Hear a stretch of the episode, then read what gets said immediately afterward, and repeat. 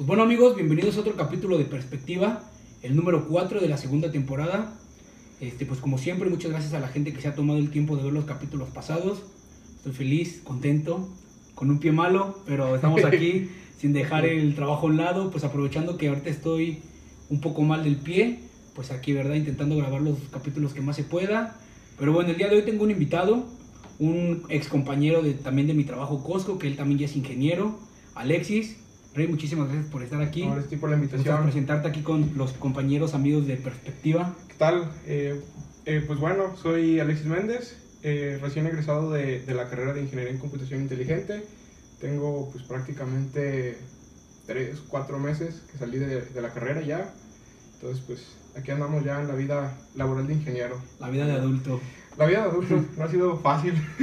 Pues como siempre ya saben que como yo hubo un tiempo que estuve en la ingeniería, pues tengo muchos amigos relacionados con, con ese, en ese rubro.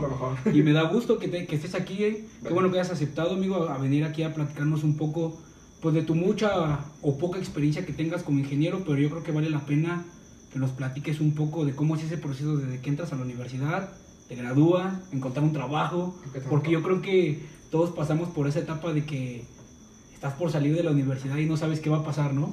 No sabes eh, qué, si vas a encontrar un buen trabajo, si valió la pena haber estudiado lo que decidiste. Sí, fue, fue una etapa complicada. Y porque sabemos que pues para cualquier rama, eh, cualquier ingeniería, licenciatura que estudies, necesitas tener experiencia para poder estar en un buen trabajo, ¿vale? Entonces yo estaba en ese punto, tú sabes que estaba estudiando, estaba en Costco y hacer mis prácticas era complicado. Sí, claro. Era muy complicado ahora dejar... eh, bueno, para empezar, la, la ingeniería que yo estudié, pues está en las mañanas. O sea, todos los, los 10 semestres están en la mañana. Entonces, pues eso hace complicado porque la mayoría de las, de las vacantes de practicante, pues están en la mañana. Entonces, eso lo hace más complicado. Y luego, aparte, agrégale que yo estaba trabajando en, en las tardes y era complicado así como poder decir, ah, eh, ya mañana me salgo y me meto solo de practicante, pues porque ya te- tenía un ingreso, digamos, fijo y ya estaba mis gastos adecuados a ese gasto. Sí, aparte fijo. como dices, o sea, organizar tus tiempos en el momento de que ya estás por egresar es difícil. Por eso mismo que dices, porque tú estás acostumbrado a llevar un ritmo de decir, bueno, ahorita pues mi trabajo, eh, trabajo y estudio es complicado, más no imposible, ¿no? No. Pero empiezas a meterle tantas cosas Más a tu cosas. vida que dices, no manches, ¿cómo le hago, no? ¿Cómo empiezo a salir? Pero bueno, ahorita vamos antes de poquito de adelantarnos. Mira, mira, amigo, aquí en, la, en, en los capítulos, pues casi siempre, para empezar, les doy una definición a, lo- a las personas que vienen, más o menos de lo que es, pues tú sabes, una embarrada de lo que es como la carrera, que se haya la definición, digamos, una definición no muy, no muy amplia, pequeña, y ya de ahí empezamos, y tú nos dices qué puedes agregar, qué puedes quitar, y empezamos, ¿va? Mira, bueno, como él dijo, él es ingeniero en computación inteligente, la definición queda como una profesión capaz de generar productos y servicios de calidad en las áreas de inteligencia artificial y ciencia de datos, aplicando teorías y técnicas de computación inteligente a fin de satisfacer las necesidades del desarrollo social y tecnológico global. Tú de esta definición, ¿tú qué podrías agregar, qué podrías quitar a la poca mucha experiencia que tienes ahorita como ingeniero? Vaya, creo que es una definición que no sé dónde la sacaste, se me hace muy buena, se me hace, pues, creo que al grano de lo que es. Eh, quitarle, que realmente creo que no, no le debería de quitar nada, es realmente lo que es. Entonces, o sea, es, como dice Chuy, es una ingeniería que se enfoca a la inteligencia artificial. Muchos dicen, ah, sistem- eh, sistemas computacionales. O sea, sí, sí llevamos programación, pero la llevamos enfocada a la inteligencia artificial, a, redes de- neuronales. Entonces, ahí nada más le agregaría encontrar la forma de introducir redes neuronales, que es un tema muy importante. Eh, digo, entrando un poquito, fue, eh, fue mi tesina, fue parte de, de mi tesina, fue relevante. Entonces, ahí nada más buscaré la forma de, de meter redes neuronales. Por ejemplo, tú que ya estás, obviamente que tú ya sabes lo que es esta profesión y ya que estás ejerciendo en esto, si tú le pudieras decir a la gente como de una manera, digamos, no en términos de ingeniería, en términos como más sociales para que la gente lo pudiera entender, ¿cómo, cómo definirías tú inteligencia artificial? Como a, qué va enfocado? Fíjate que justamente estoy en esa parte, eh, en el trabajo de meter esa parte de la ingeniería, o sea, de la inteligencia artificial en la industria, porque realmente ahorita yo estoy en la industria automotriz. Y meter esa definición es muy complicada, porque la gente se asusta, ¿vale? Realmente cualquier ingeniero que está dentro, incluso licenciados, o sea, cualquier rama, puede aplicarla, pero les da miedo el término de, inteligencia artificial, les da miedo el que las cosas sean mejor. Y una palabra tan sencilla para definir esto es automatizar, hacer que la- el proceso sea mucho más óptimo, más rápido, que te ahorre tiempo simplemente. O sea, y es algo que pues en cualquier lado el tiempo es pues valioso. ¿Crees que el miedo sea por la situación que, no sé si te ha tocado escuchar o que dicen que entre más avanza la tecnología, a lo mejor como el área laboral para muchas personas puede disminuir? ¿Por qué? Porque a lo mejor ya de repente hay robots que ya hacen el trabajo a lo mejor de un operario, hacen, o sea, como la tecnología está avanzando tanto, llega a haber un punto de, de incertidumbre de la gente. ¿Crees que ese sea el miedo? O, o tu definición de miedo lo tomarías como por otra parte? No, sí, fíjate que sí es por, por ese lado, de que la gente no... Le da miedo a la tecnología, simplemente le da miedo a la tecnología.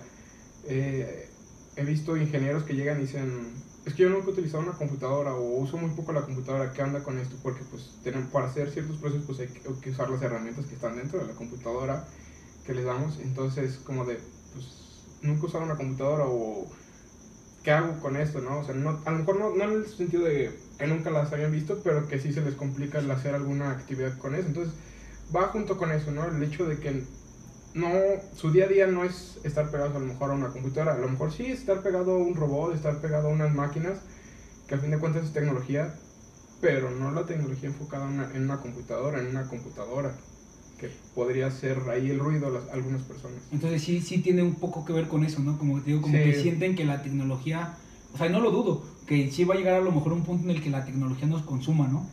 O tú que estás como en esta área que es de computación inteligente, ¿qué piensas, güey? Sí. ¿Cómo- ¿Qué piensas que llegue a pasar en un futuro con este campo de la inteligencia artificial así tal cual? es complejo pensarlo, pero realmente en un futuro pues vamos a estar dominados por una tecnología. O sea, estamos dominados por una tecnología de que necesitamos tener el celular con nosotros, necesitamos a fuerza estar pegados al celular y estar viéndolo a cada momento. Me paro y me despierto y veo el celular. Me voy a dormir y estoy con. Pero ya va a llegar un punto en el que, pues bueno, de hecho ya lo vemos, ¿no?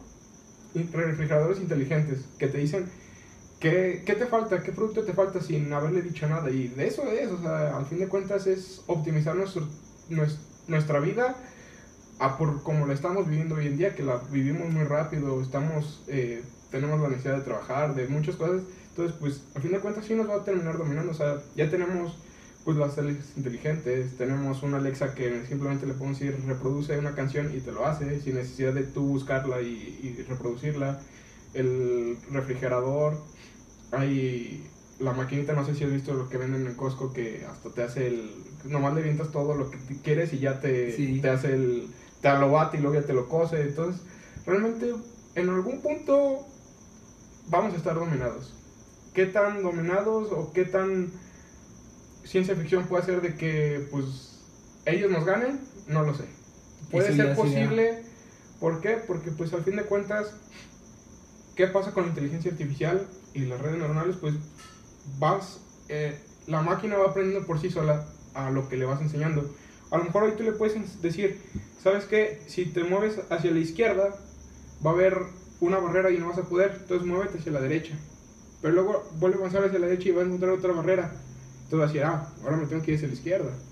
Entonces, al fin de cuentas, va a ir aprendiendo por sí sola y después va a aprender que tiene que avanzar, que tiene que retroceder y luego que puede ir en diagonal. Entonces, va a ir aprendiendo bastante con el tiempo, sí, y pues puede que nos superen. Yo creo en algún punto que, que sí. No tan por cercano, ejemplo, pero sí. Eso que nos dices ya viene enfocado en lo que tú me dices que agregarías en la definición, lo de redes neuronales. O igual si, nos, si podrías dar así como una definición de redes neuronales, qué es lo que a lo mejor le hizo falta un poco a la definición de aquí. ¿Qué, a, qué va, ¿A qué va enfocado esa parte? Y bueno, redes neuronales viene de la parte de, del cuerpo humano. ¿Sale? Que no- bueno, redes neuronales eh, artificiales. Tenemos nosotros redes neuronales y ¿qué hacen las redes neuronales? Pues van aprendiendo, ¿sale? Tú ya tú aprendiste a caminar. Y tu cerebro fue aprendiendo a caminar, o sea, fue entendiendo que era la necesidad de caminar, la necesidad de comer. Pasa lo mismo con las redes neuronales. Una red neuronal artificial, pues es eso, es, o sea, de manera artificial enseñarle a una máquina con las redes neuronales. ¿Y qué hacen? Pues dentro de, hacen un proceso, cálculos matemáticos, que te permiten llegar a una solución.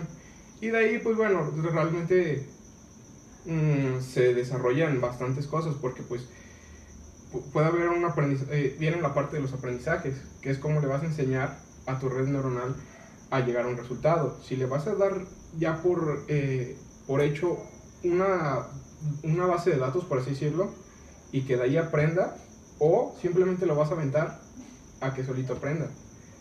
¿Sale? O puedes combinar ambas cosas.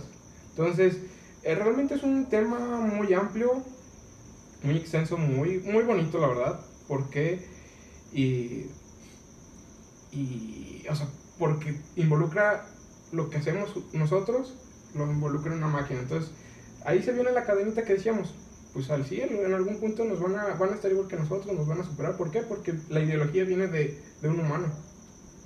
De, del, del, de cómo piensa el ser humano. Sí, o sea, realmente, o sea, obviamente somos seres pensantes. Sin, sin el conocimiento y el pensamiento que tiene el, raciocinio que tiene un ser humano, pues no existiría una máquina. Pero lo que no sabemos es si imprimirle tanto conocimiento a una máquina en un futuro puede ser de mucha ayuda o, o, de poca ayuda, ¿verdad? Pero bueno, eso es algo que ahorita te voy a preguntar, que vamos a ir entrando en eso. Pero vamos a hacer un retroceso antes de cualquier situación para entrar y te voy a hacer la primera pregunta. ¿Cuál fue tu motivación, güey, que te orilló a escoger esta profesión? ¿Siempre tuviste en mente estudiar una ingeniería o tenías como o andabas divagando como cualquier adolescente que estamos viendo que quiere estudiar? Pues realmente yo desde la secundaria, bueno, eh, si hablamos desde la primaria, pues eh, empieza uno a divagar. Ya en la secundaria, eh, pues ya estuve la, lo que le llaman pues la parte de carrera técnica y ahí es donde empiezo a entrar en computación, eh, informática, que le llamaban. Y me empezó a gustar. Y luego entro a la prepa y entro en, también en, una, en un CEBETIS, donde también está la carrera técnica de programación. Entonces ahí es donde empieza mi gusto por, por la programación. Aparte, adicional de ello, tengo un primo que es como cuatro años más grande que yo y ahí ya estudiaba también eso, entonces como que empezaba a ver, empezamos a platicar, tenemos eh, muchas ideologías en común, entonces como que eh, fue como que parte de, él ya estaba dentro, le dije, o sea, como, a ver, enséñame qué es eso, y fue cosa como que esas dos partes que me llegaron ahí a, a pues ya estudiar ingeniería. Ahora bien, y entrando en esa parte, pues ya cuando tienes que decidir qué carrera tomar, pues ahí, ahí fue un gran, un gran problema, ¿verdad? Porque pues aquí en, la Autónoma de Aguascalientes está sistemas computacionales e inteligencia artificial. Entonces ahí fue donde entró, entré en un poquito de crisis, digámosle, de que hacia dónde quería irme, ¿sale? Me puse a estudiar, ahora sí que las, eh, el plan de estudio de cada una y pues bueno, me decidí, ya fue cuando decidí irme directamente hacia computación inteligente pero pues realmente, o sea, siempre, si te das cuenta, mi camino siempre fue la computación. y ahora sí es complicado, ¿no? Porque, o sea, a tú, tú llegas a una parte de que sales de la prepa y estás por tomar esa decisión, ¿no? De decir, bueno, ¿qué voy a estudiar?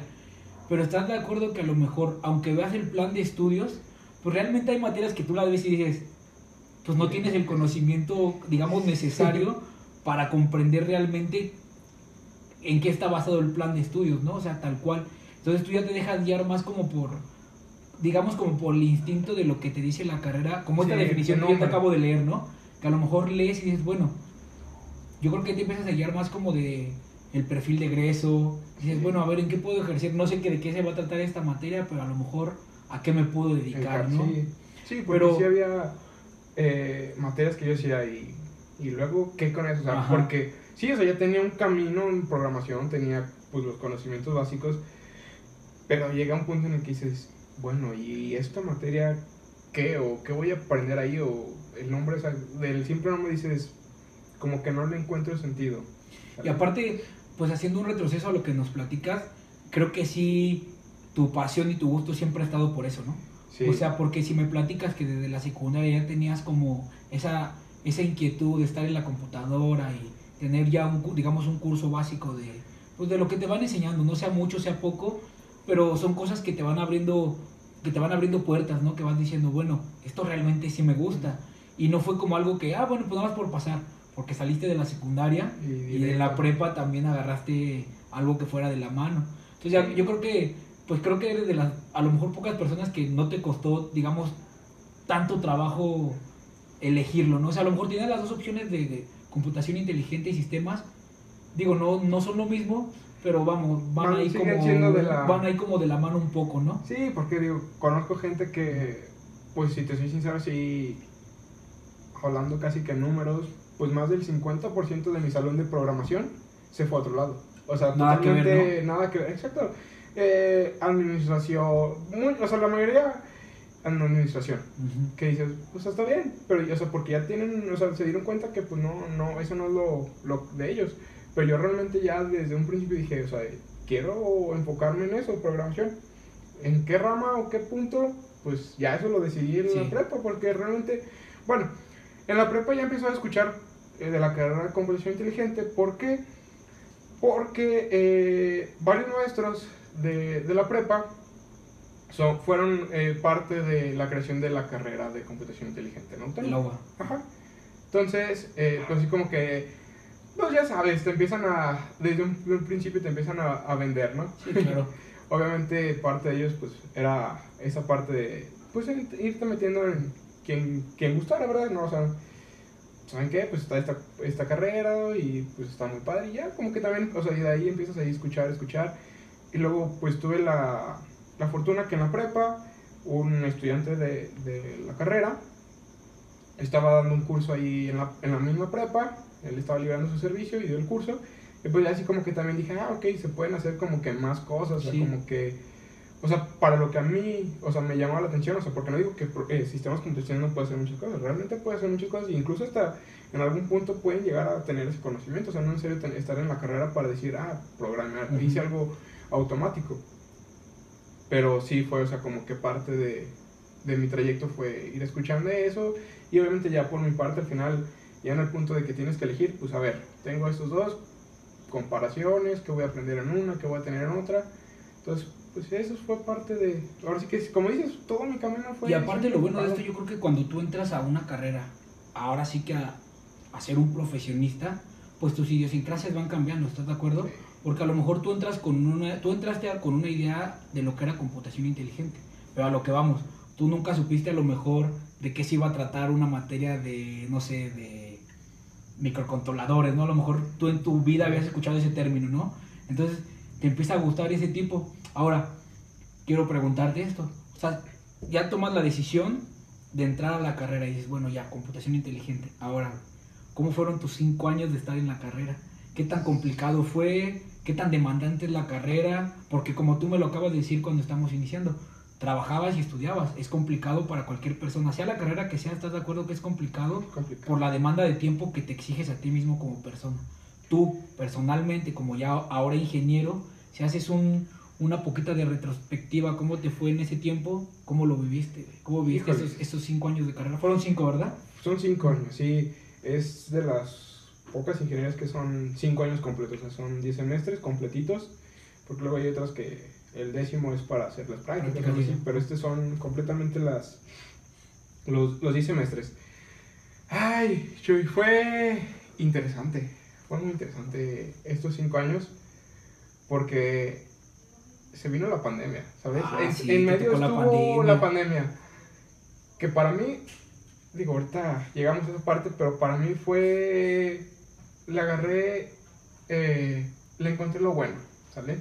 Ya, a lo mejor llegamos a esa parte, pero realmente ah, es una carrera, sí es una carrera demandante, porque, y tú a lo mejor lo debes de saber, por matemáticas, muchas matemáticas, ¿sale? Los primeros eh, prácticamente tres años, matemáticas. Sí, el tronco matemáticas, común está lleno de... Sí, matemáticas. ¿Sale? Y con profesores muy buenos, bu- tanto buenos como malos, ¿sale? De los buenos, pues obviamente sabes que cuando es un profesor bueno, sabes que la carga de, de, de la materia va a ser pesada. Y cuando es, eh, sabes que va a ser tranquilo. Entonces, no es fácil si no te gustan las matemáticas. Tienes que entrar con la idea de que... Sí. Y que es a veces lo que pasa con muchas personas que, que no entran con esa idea de que van a ver matemáticas o que van a seguir viendo matemáticas simples. Y pues realmente no es así, es así, hay que estarle dando duro, duro, duro a las matemáticas. Y algo también muy importante es la lógica de programación. ¿Sí? Si no tienes lógica de programación, a veces pierdes ese camino, pierdes esa noción de lo que estás haciendo. Porque tienes que tener la noción de lo que estás aprendiendo anteriormente para después aplicar, encontrar el por qué lo aprendiste y aplicarlo. Exacto. Entonces, ah, diría yo que no es fácil, pero tampoco difícil. Pero yo creo que te pasó, o sea, ya ahorita lo ves y en verdad pues, felicidades y qué gusto que seas ingeniero, la neta qué Gracias. chido. Yo creo que en el momento todos le sufrimos bien cabrón, ¿no? Sí. Pero ahorita que ya lo ves así, creo que lo empiezas a ver de la manera que dices, pues fue, fue una chinga, pero creo que disfruté el proceso, ¿no? Sí. Creo que aprendí y a lo mejor, pues quién dice que personas que conociste en la universidad no van a ser tus amigos ya de, de toda la vida, ¿no? O sea, no sé si ahorita sigas conviviendo a lo mejor con personas que fueron amigos tuyos de la universidad o todo eso. Fíjate que hubo un, hicimos un grupito de cinco que realmente es- hemos seguido, hemos seguido, digo, no, ah, todos somos de forma de pensar muy diferente, pero ahí seguimos, de repente un mensaje o algo, nos echamos la mano, en cualquier cosa que, que tengamos de momento, nos seguimos echando ahí la mano, de repente pues sí salimos, pero así es cosa muy, muy tranqui, ¿no?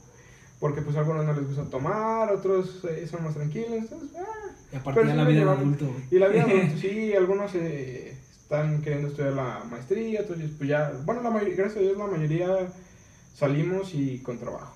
No trabajo. es, y vuelvo a lo mismo, es, es lo bueno, fue lo bueno de la pandemia para algunas personas. Y fíjate, ahorita que mencionas eso del trabajo es justamente a lo que voy. Actualmente tú ya viendo, tú ya que estás, digamos, ya en una empresa bien, ejerciendo como ingeniero de tu profesión, ¿tú qué tan complicado ves el campo laboral en esa profesión? O sea, no sé si a lo mejor tú tuviste suerte, porque hiciste tus prácticas y eso, pero tú qué tan complicado ves para un, el campo laboral para a lo mejor un recién egresado o algo así. No es complicado. Fíjate que, digo, estoy yo, como dices, lo mencionas, ya estoy en, en, pues trabajando. Y pues prácticamente fue, incluso fue mucho antes de yo tener mi título. Ya me habían contratado como, como parte del equipo, ya como, pues digamos que ingeniero. Eh, pero no, o sea, no es, o sea, es fácil, pero no, no tan fácil como, como quisiéramos. Donde estoy yo no, no, no ejerzo como tal la inteligencia artificial, ¿sale? ¿Por qué? Pues bueno, eh, eh, ahora sí que el camino que tomé, no, no, de momento no lo estoy ejerciendo, que a futuro sí quiero. Ujú. Si mi jefe ve esto, pues no te preocupes, todo va a tardar un poquito, pero sí, o sea, mi punto es, sí es eh, ejercerlo, ¿no? Y he tomado entrevistas de trabajo de desarrollo y te soy sincero, no son fáciles, ¿sale? A lo mejor es por la parte de que yo no, ya no lo estoy ejerciendo de manera profesional. Sabemos que lo que nos enseñan es completamente diferente a la vida real. Claro, y es que yo creo ¿Sale? que en todo pasa eso, ¿no? Sí, o sea, yo, si te soy sincero, y así, o sea, lo voy a decir aquí en, en a cámara, tuve una entrevista de trabajo donde me destrozaron, o sea, me destrozaron mentalmente. O sea, porque yo dije, ¿qué es esto? O sea, ¿qué clase de, entrevista es esta? O sea, porque, digo, tú y yo tuvimos una entrevista para entrar a Costco y pues prácticamente fue de recursos humanos. Ah, sí, te pregunta lo básico, entras con el gerente del área, ah, pues te pregunta también cosas sencillas, como qué harías en caso de, y ya, ah, pues está bien, te hablamos, y ya. Acá no, es práctico y, o sea, es práctico y, te- o sea, te ponen a presión, o sea, las que yo he tomado, yo he tomado dos entrevistas y son a cámara, o sea, te están viendo, tú tienes que estar programando y, o sea, yo digo, no, o sea, no, no es algo que te enseñan así tal cual, o sea, estar bajo presión, o sea, programa, o sea, programa sí, a lo mejor programas un examen, pero pues sabes que es un examen, o sea, que, o sea, no va a definir tal cual tu, tu futuro, o sea, porque muchos dicen, ah, es que un examen define tu futuro, no, o sea, define tus conocimientos, pero no tu futuro, a que una entrevista de trabajo pues sí define tu camino que vas a tomar, qué vas a seguir haciendo, y estoy sincero en esas entrevistas, a mí me destrozaron, o sea, mentalmente me destrozaron, y a lo mejor puede ser por el área de que no, no, no estuve en el ámbito de desarrollo desde un principio, ¿sale? O sea, porque pues sí, tengo conocimientos, pero no estuve así bajo una presión, bajo una entrevista. ¿Qué pasó con muchos de mis compañeros? Pues entraron como practicante y sabes que como practicante pues te preguntan cosas muy sencillas o incluso a veces nada, o sea, más que nada, ¿cómo resolverías? ¿Cómo harías esto? Pero no que lo pongas en práctica. Entonces, eh, el ámbito laboral es fácil, de hecho hasta te puedo decir, si alguien que no, puede, eh, que no es ingeniero en computación o en sistemas, si se pone a estudiar, lo logra. Y que ese es mi punto de ahorita, es como enfocarme en qué pasa aquí. Hay muchos lenguajes, ¿sale? Digo, tú conoces un poco, entiendes un poco esto de los lenguajes, que hay pues varios lenguajes de programación, que estás eh, C++, C Sharp, eh, Python, Java, y aquí el punto es, si alguien quiere entrar a este ámbito, es enfócate en un, en un lenguaje de programación, domínalo y con eso puedes, puedes entrar a trabajar a un área de programación. Entonces aquí, ¿qué, cuál es el punto? Es estudiar. Estudiar, mantenerte actualizado, porque pues es, ahora sí que digo, la tecnología es como la medicina. Sí, es lo que hablábamos, o sea, no te puedes quedar con un libro de 1980, sí. estando en 2020, ¿no? O sea, dices, tengo que actualizarme, tengo que... Y fíjate, eso que dices es bien interesante porque estás de acuerdo, así como tú lo dices tal cual, la universidad no te prepara para una entrevista de esas. ¿Tú qué te vas a imaginar que vas a llegar a una entrevista y te van a poner una cámara que tengas 20 minutos para hacer un programa a lo mejor de 300 líneas, ¿no? Sí. Y digas, o sea, ¿cómo voy a hacer esto si nunca me prepararon? O sea, sé el lenguaje, sé las bases, pero con una presión de este tamaño. Porque como tú dices, o sea, en la universidad obviamente, obviamente todo es un proceso. En la universidad tú tienes una, una carga de trabajo y un estrés universitario. Pero como tú dices, sabes que a fin de cuentas, pues si no cumples, el peor de los casos es que repruebes la materia. Sí, y aunque la repruebes, pues eso no te va a definir como bueno o mal ingeniero, nada más fue a lo mejor un mal momento. Pero por ejemplo, aquí una empresa que está viendo que a lo mejor te remunera bien y ves que es buena empresa, tiene buen nombre, y tener una, un tipo de entrevista así, pues como que sí te mueve. Y como tú dices, no solo es como un golpe de decir, bueno, ya no quedé. A veces te hace dudar de tus capacidades, ¿no? Porque dices, ay, güey, si no estoy, y si realmente no estoy preparado para esto. Sí, te, te soy sincero, fue para mí un golpe emocional muy fuerte. Fue muy fuerte. Eh, el decir, vaya, ¿qué es esto? O sea, porque eran cinco güeyes ahí viéndome. O sea, eran cinco güeyes viéndome que, que, tenía que programar. O sea, o sea, agrégale eso a la presión. Que previamente me habían hecho o sea, una serie de preguntas que yo dije, wow, o sea. Esto es la vida real. Eh, eh, exactamente, eh, llegas a ese punto que dices. Aterriza. Esta es la vida real. Esta es la vida de, de, de adulto. Y por ejemplo, estás ahí y ya este. Porque también quiero tocar ese punto que estás de acuerdo que Sabemos que una ingeniería tiene la fama de que por ser ingeniería puedes encontrar un buen trabajo. ¿Estás de acuerdo que, conmigo que no siempre... O sea, es a lo mejor tienes un plus, plus. pero no es como 100% seguro de que, de que vayas a encontrar un trabajo bien pagado y eso. Sí. Y ahora quiero entrar en ese punto. Ahorita tú en ese trabajo que estás, ¿qué tan complicado fue para ti, güey? Encontrar un trabajo donde te sintieras a gusto y dijeras, bueno, por lo que hago, por lo que, por lo que hago, por lo que voy a aprender, mi remuneración económica es bastante agradable. ¿Cómo fue para ti, digamos, todo ese, ese proceso en lo que mandaste tu currículum, viste que te convenía? Porque hiciste tus prácticas ahí y te quedaste, ¿no? Sí, es que es, es un camino interesante, un camino en el que, ahora sí que, voy a ser muy repetitivo con esto, pero digo, para mí la pandemia fue un un punto bueno para mí. O sea, digo, no digo que haya habido momentos malos. En dos ocasiones me dio, estuve pues encerrado, te entra la, la desesperación de estar encerrado. Sí, claro. Pero también me encontré lo bueno, que fue pues gracias a que las clases eran virtuales, podía tomarla, o sea, porque muchos empezaron a, a, a trabajar en las mañanas. Entonces, pues los profesores nos permitían o sea, grababan las clases y nos permitían tomar las clases después, o sea, y que, o sea, con que completáramos con las actividades de tareas y todo, estaba bien, era parte de, de nuestra actividad y estaba bien. Entonces, con eso, ¿a qué viene? Que yo empiezo a buscar. Aprovecho esa... O sea, digamos que tú aprovechaste la pandemia porque la amplitud de tiempo te dio para poder ejercer. Exacto.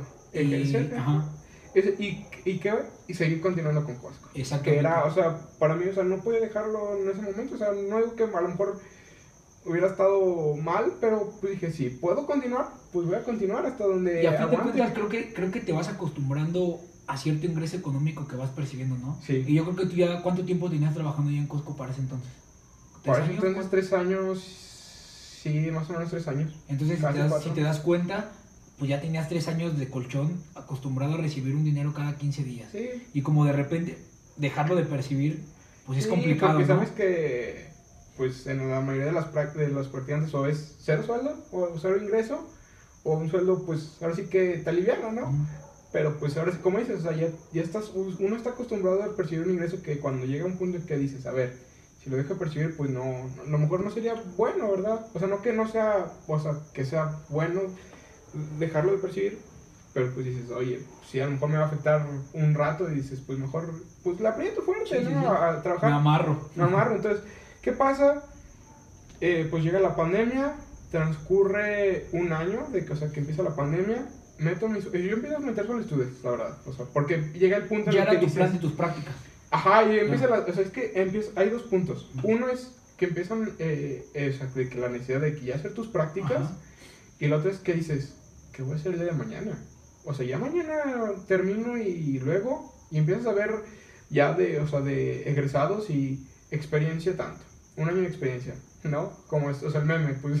Sí. eh, mil años de experiencia y con 20 años de edad, y así como de, pues acabo de salir, ¿no? Entonces empieza esa ardilla a trabajar, a trabajar de, ¿qué voy a hacer el día de mañana? Entonces ahí es cuando empieza mi punto de, no, si tengo que encontrar algo, o sea, no sé cómo lo voy a hacer, cómo me voy a comprar los tiempos, pero tengo que encontrar algo. Entonces surge la pandemia, yo empiezo a mandar solicitudes y me hablan. Eh, y me- o sea, un día me hablan, oye, ¿sabes qué? Pues está la vacante. Eh, les, yo les platico, pues obviamente te preguntan qué, qué estás estudiando. Le digo, ingeniería en computación inteligente. Pues muy, no sé, digo, poca, muy pocas personas saben o ex- conocen del, del tienen el conocimiento de, de que existe esta carrera. Entonces, como de, pues, ¿qué haces ahí, no? Ujú. Digo, no, pues es programación enfocada a la inteligencia artificial. Me dice, ok, está bien. Le digo, me dice, pero pues aquí lo- el, puesto que, que tú eh, te postulaste es cero programación.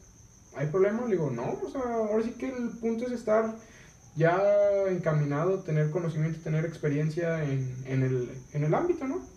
Profesional más que Sí. nada. A lo mejor vas a decir, pues tenías, pues, estabas trabajando en un- una buena empresa, pero pues tú sabes que, volvemos a lo mismo, la experiencia laboral, pero en tu rama. Claro. Sí, no es lo mismo. Entonces, ahí, te digo, todo eso es lo que conlleva que yo empiece a buscar. Entonces, se me abre esta oportunidad, entro. Obviamente, sí entré con esa de que, chin, estoy haciendo lo correcto, no estoy haciendo lo correcto. Yo, o sea, mi gusto es programar, no voy a programar. Pero entras ahí y es un mundo grande, Chuy. O sea, es algo enorme. Ahora sí que es una empresa a- nivel mundial que tiene muchas áreas y que me ha permitido tener mucho conocimiento, ¿sale? Entonces, yo llego ahí, empiezo ahí mi carrera, empiezo a estudiar ahí, empiezo a hacer mis prácticas, perdón. Y en diciembre, un poquito antes de diciembre, justamente hace un año, eh, como para estas fechas, empiezan a decir que el supervisor del área, porque estamos divididos por, por, por áreas, el supervisor del área, eh, a nivel, eh, bueno, parte de México, se va, o sea, se va a otra, a otra parte, ahí mismo de la empresa, pero pues a, a otra posición, y entonces empieza, a, o sea, hay una vacante. Y yo, yo, o sea, yo sabía que, que mi jefe, o sea, quien, con, a quien estaba a cargo, pues era muy bueno y que ya tenía tiempo ahí y pues digamos que era como el segundo del jefe. Y pues él estaba ahí dándole duro y yo sabía, o sea, yo había como que escuchado, entendido que pues él se iba a postular. ¿Qué iba a pasar? O sea, pues sí. realmente, o sea, sabes que ahora sí que volvemos a lo mismo, ¿no? Pues la entrevista pues ya, ahora sí que depende a veces o sea, mucho de uno y pues de, quién más esté también atrás, o sea, no sabes si entrevistaron a Chuy y Chuy sea mejor, sea peor, nunca se sabe. Entonces pues dije, ah, pues ya, eh, así quedó. Eh, y entonces en enero me dicen, ¿sabes qué? Eh, bueno, él me dice, ¿sabes qué? Ya voy a pasar a supervisor y está la vacante. Dice, ¿cuándo la van a abrir? No lo sé. Pero me dice, o a mí me gustaría que te quedaras tú. Dice, pero pues hay muchas, o sea, hay muchas cosas atrás. Dice, pues ahora sí que las entrevistas, el punto de que yo todavía, todavía cabe aclarar que no era egresado, o sea, fue abril, eso, eso, ese proceso fue en enero, febrero, y yo egresaba hasta agosto. Entonces, dice, pues hay muchas cosas, dice, tú postúlate, dice, a mí me gustaría que fueras tú, porque pues ya tienes, o sea, conocimiento, ya estás dentro de, de, de la empresa, ya tienes, ya sabes cómo son muchos procesos, o sea, no, vamos, no, no tendremos que empezar de cero. Y, y yo la verdad, o sea, ya para ese punto, o sea, fueron casi nueve meses, yo ya había agarrado el gusto a estar ahí, o sea, ya había dicho, ah, ok, sí, o sea, estoy aprendiendo, porque estoy aprendiendo cosas nuevas, estoy aprendiendo de otras partes de, de, de la computación, que son redes, el hardware, muchas cosas más. Entonces yo me postulé, hice la entrevista, ahí pues no sé, mi jefe pues sí como que me fue dando tips de cómo son las entrevistas y todo ese rollo, como que entonces ya llegué como que más encaminado, la entrevista también fue a cámara abierta, fueron con tres personas, pero como que fluye más, ¿no? O sea, como que ya estás preparado, sabes en qué área estás, en qué ámbito estás, que a lo mejor fue lo que me faltó en la otra, saber más, tener un conocimiento más de cómo va a ser. Porque pues sinceramente yo llegué, prendí mi cámara, digo, prendí mi computadora y todos con la cámara abierta y dije, no, pues tengo que prenderla. Entonces, llego a este punto, para esto fue en febrero, empiezan las entrevistas, principios de febrero empiezan las entrevistas, termino las entrevistas y pasan como tres semanas y, na- o sea, y nadie me decía Ajá. nada. Pero Y seguías yendo. Yo seguía yendo Ajá. como practicante, o sea, Sí. porque mi contrato de practicante terminaba en abril. Entonces yo seguía yendo.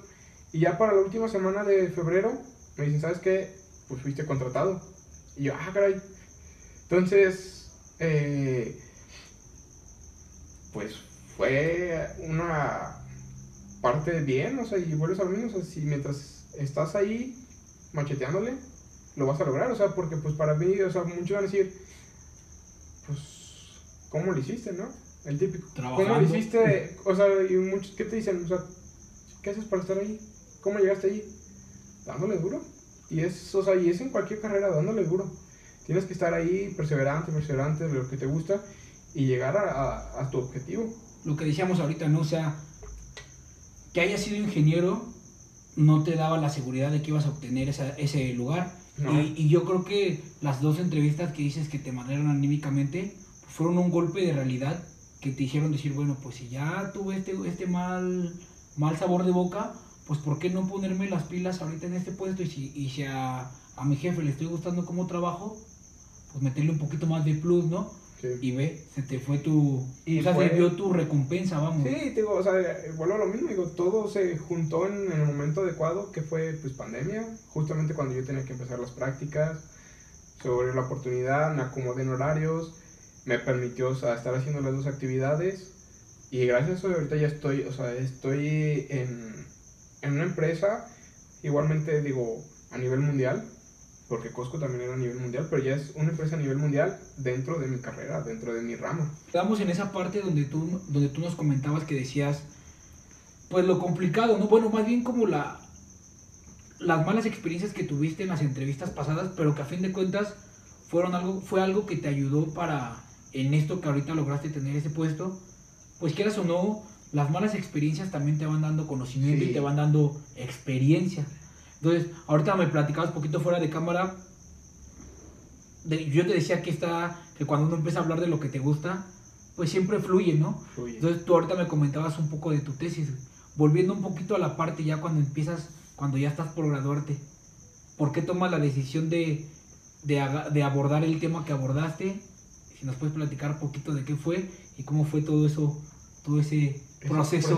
Ok, eh, ya pues, o sea, los últimos dos semestres pues prácticamente son de realizar la tesina para graduarte o para, sí, para poder culminar. Es, en ingeniería es hacer realizar una, te- una tesina. Y bueno, fue un camino complejo, muy complejo, eh, de lágrimas. Fueron lágrimas, fueron muy pesado. ¿Por qué? Porque era eh, hacer una tesina, trabajar en, en las tardes en Costco, en las mañanas hacer mis prácticas y adicional a ello las tareas de, de, de la universidad, ¿no? Entonces, fue un camino difícil. Tenemos 12 meses para realizar esta, eh, este, este proyecto Tesina. El primer año, yo, bueno, perdón, el primer semestre elijo un tema, ¿sale? Que era enfocado a un, algo, a un algoritmo que se llama colonia de hormigas. Y dije, ah, sí, colonia de hormigas. Fue un, fue, es un algoritmo que permite encontrar un, el camino más corto, que es vuelvo, vuelvo a lo mismo de, de un principio de, de, del capítulo, Optimizar. que hablaba ajá, de optimizar y que está enfocado también a la naturaleza, ¿sale? O sea, no solo, o sea, hablaba del humano, pero también hay parte de la naturaleza, ¿sale? Hay algoritmos de, de colonia de hormigas, de lobos grises, eh, de colmena de abejas, bueno, un sinfín que están enfocados, o sea, a lo que hace la naturaleza, enfocado en la, en la optimización. Entonces, bueno, yo elijo eh, aplicar colonia de hormigas porque dije, es un tema, o sea, bueno, fue un algoritmo que la verdad me gustó, que, que pude desarrollar fácilmente. Y dije, ah, vamos a hacerlo. ¿Qué tan difícil puede ser hacer una tesina aplicando la colonia de hormigas? Y pues ya entrando en, en práctica, pues no, ¿verdad? Nada, nada complejo porque tenía, que, tenía eh, la necesidad de obtener datos reales de, del transporte público, o sea, era optimizar las rutas de transporte público de aquí de Aguascalientes. Y pues digamos que todo iba fluyendo bien, ¿no? La, la parte de la teoría iba fluyendo bien, pero ya cuando entré a la parte práctica, eh, alto. No lograba conseguir datos reales. Entonces dije, chin.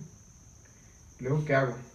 Eh, el tutor de la, de la materia pues me dijo, ¿sabes qué? Contáctate con esa persona se puede que te ayude. Ah, pues le mandé correo, le mandé uno, le mandé dos, tres Nada. y nada. Híjoles, el tiempo está encima. No puedo continuar, o sea, no puedo continuar. Que estabas ya a mitad del. Sí, o sea, ya, de hecho, o sea, eso fue noviembre, diciembre, o sea, para estas Mm. fechas ya, ya estaba así como de, chin, ¿qué hago? La tienes que entregar en abril. Ajá. Bueno, sí, en abril ya tienes que empezar así como que ya, o sea, ya empezó a formali- empezarla a formalizar. Y yo, chin, ¿qué hago? Lo más rápido, cambio de tema. Cambio de tema. Era lo más así. O sea, de plano viste todas las alternativas y lo mejor era hacer el Sí, cambio. era hacer cambio de tema, o sea, porque dije, no, o sea, no estoy, o sea, busqué por esas dos alternativas, busqué por otra alternativa y no conseguía datos reales, o sea, necesitaba datos reales. Si no, pues de nada, ahora sí que de nada iba a servir mi tesina. Cambio de tema. Entonces hablo con dos maestras que son, la verdad, para mí, de las mejores de la carrera. Digo, mis respetos, tienen mucho conocimiento, son muy estrictas, pero gracias a eso, o aprendes mucho, tienen mucho conocimiento, te lo dan, o sea, no son envidiosos como en algunas ocasiones algunos maestros. Entonces yo dije, me voy a acercar con ellas y em, a ver, preguntar. Digo, porque normalmente los maestros pues, ya tienen proyectos, ya tienen eh, temas que pueden ayudar a las tesinas. Entonces me acerqué con ellas y me dijeron, ¿sabes qué? Tengo esto, esto esto, ¿cuál te interesa? Y me hablaron como de tres, cuatro temas y me interesó uno, que fue eh, la, apertura, bueno, detectar un clasificador para ver, identificar si abría o cerraba la mano la persona eh, con, con datos de, del cerebro, ¿sale? Entonces, de ahí empieza, pues, ahora sí que todos mis compañeros, o casi un 80%, pues ya tenía avance, o sea, ya casi estaba, o sea, ya, ya tenía, ya para enero, ya tenían ellos un gran avance, o sea, porque supone que aquí, en es- ya en este punto de, de la carrera, eh, las vacaciones no existen, o sea, porque Sí. pues tienes que trabajar, o sea, tienes que estarle dando a tu, a tu tesina y todo. Bueno, entonces, pues ya todos tenían, yo no, yo, o sea, yo estaba apenas empezando otra vez, o sea, iba a empezar porque pues eran, o sea, a pesar de que eran, eh, o sea, es de la ingeniería, pues, pero eran dos, o sea, eran temas diferentes, o sea, que no me ayudaba mucho la información que había recopilado ya, entonces tenían que empezar de cero, entonces empezar de cero, empezar a, a entender, pues, en base al proyecto, el clasificador era un clasificador eh, neuronal de, de, de abrir y cerrar la mano. Entonces yo tenía eh, ya eh, un compañero de, de maestría, ya tenía esos datos, entonces yo, ya a mí me dio los datos reales ya. Entonces yo ya, o sea, nomás tenía que crear la red neuronal, que, que, con lo el- la primera parte, pues la red neuronal pues me permitía hacer esa clasificación de qué era lo que hacía con base a los, a los, eh, una diadema que se colocó en la cabeza y ese diadema obtenía unos, eh, con los sensores, obtenía datos y esos datos pues me permitían determinar qué era lo que, que, que hacía, ¿no? La persona, si abría o cerraba la mano. Entonces, ¿qué pasa? Pues en ese transcurso yo estaba eh, con mis prácticas, vuelvo lo mismo, estaba con las prácticas, estaba con el proceso de entrevista, estaba en Costco, entonces se empieza a juntar todo, se empieza a hacer pues pesado, ahí sí, esa es la parte que se, se me hizo muy pesado, ¿por qué? Pues porque todo lo que tenía, ¿no?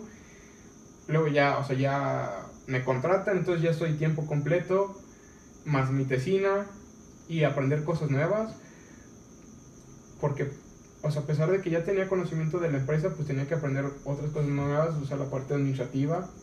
Entonces, sí fue un O sea, shock. me imagino que tu nivel de estrés en ese momento estaba en el cielo, ¿no? Yo estaba en el cielo, yo estaba realmente explotando. O sea, porque era, en ocasiones tenía que tomar eh, las tutorías de, de la tesina en el trabajo. O sea, mi jefe, gracias, me apoyó mucho en, en culminar eso porque fue una parte de... Yo tenía que culminar, o sea, yo tenía que para agosto demostrarle a la empresa que ya estaba, que mi título estaba en trámite. Entonces, bueno, fue un- realmente un, un estrés enorme. Y digo, la, eh, ¿qué, qué era la tesina? Pues fue un clasificador de, neuronal eh, para determinar el movimiento, ¿sale? Entonces, sí, fue muy complejo. Había días que yo hacía una cosa y no me salía, y luego llegaba a la tutoría y no, es que sabes que mejor cámbiala aquí, cámbiala acá.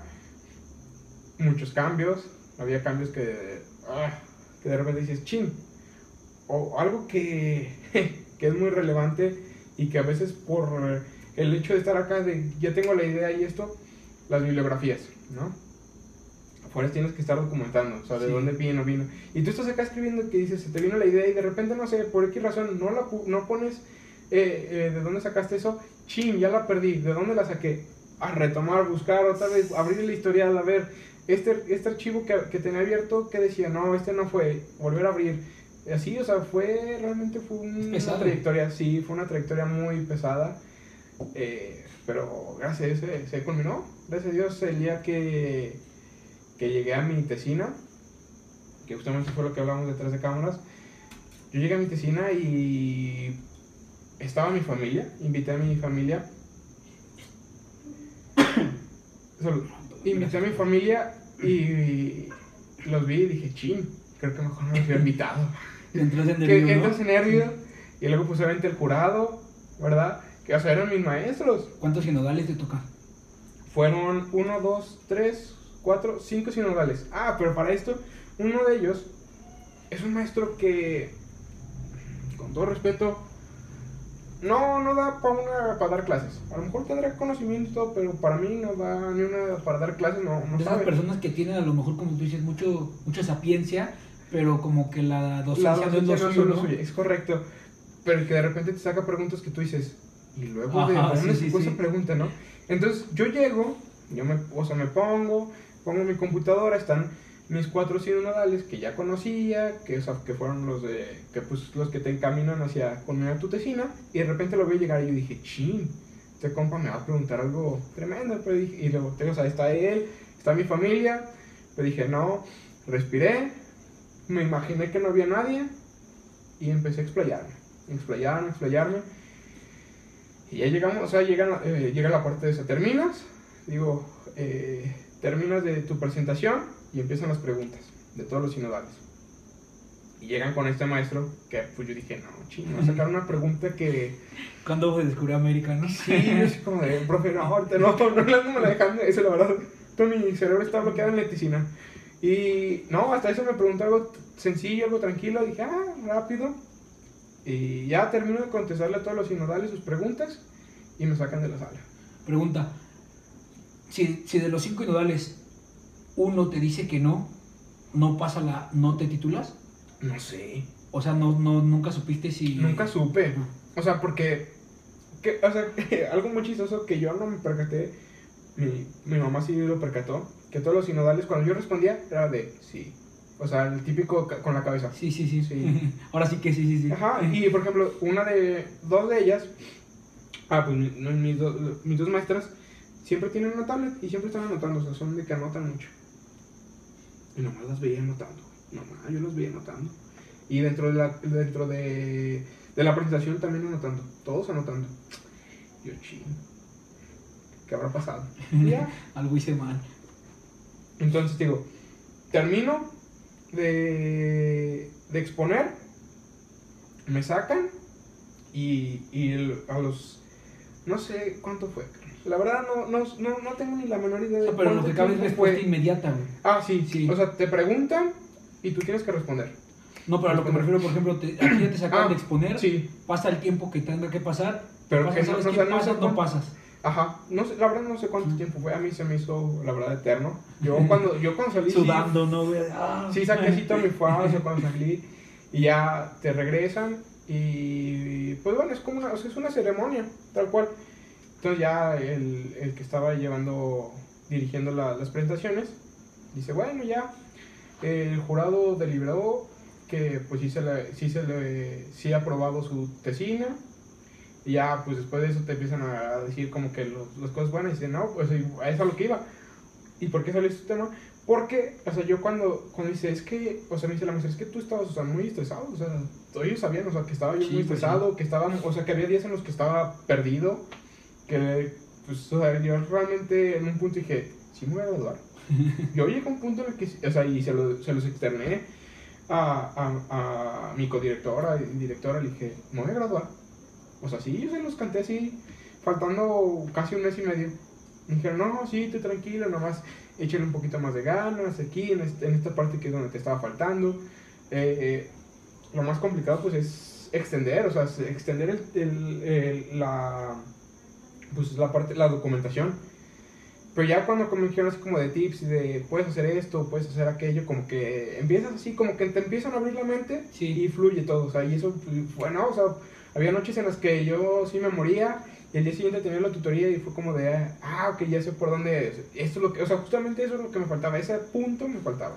Yo creo que sí, sí involucra mucho y, y es, o sea, sí tiene mucho que ver que tengas un buen inodal, un buen que, una buena persona, un buen asesor de tesis, ¿no?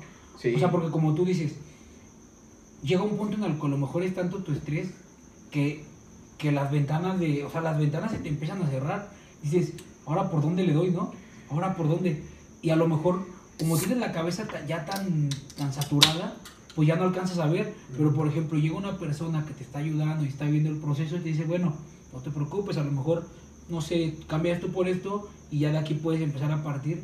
Entonces, Sí. yo creo que sí, sí te ayudó bastante tener a una buena persona atrás de ti en, ese, en eso, ¿no? Sí, y es, ahora sí que cuando yo me sentí, o sea, cuando en, en, en diciembre que yo me empecé a sentir así mal, dije, necesito a alguien que me dé una buena mentoría. Sí, o sea, claro. necesito a alguien que, que sí, o sea, ahora sí que se va a escuchar mal, pero alguien que me dé una buena chinga, pero que sé que al final esa chinga va a valer la pena. Pero una chinga que vaya hacia el camino constructivo, ¿no? No nada más una chinga destructiva. Ah, no, o sea, aquí fue, o sea, de decir, yo necesito a alguien que, una, lo más importante, que me enseñe. Dos, que me guíe. O sea, porque yo conozco maestros que, pues, a lo mismo. Hay tanto maestros que son buenos, pero que dices, "Mm, para, para este tipo de cosas, no va a ser bueno. Pero para este tipo de cosas sí. Pero, por ejemplo, si elijo a este maestro, él sí me va a ayudar, porque sé cómo es. Eso fue, o sea, fue parte, o sea, fue parte que yo dije, va a estar pesado, pues porque son muy estrictas. Sus dos maestras son muy estrictas, pero la verdad les agradezco mucho eso. O sea, realmente yo les agradezco mucho que me hayan, que hayan sido así conmigo, porque me hicieron llegar a un objetivo. Y aquí, por ejemplo, ¿tú escogiste a esas maestras o te las asignaron? Ah, no, yo las escogí. O sea, Sí. yo. Ahora sí que tú tienes la libertad de elegir a quien tú quieres.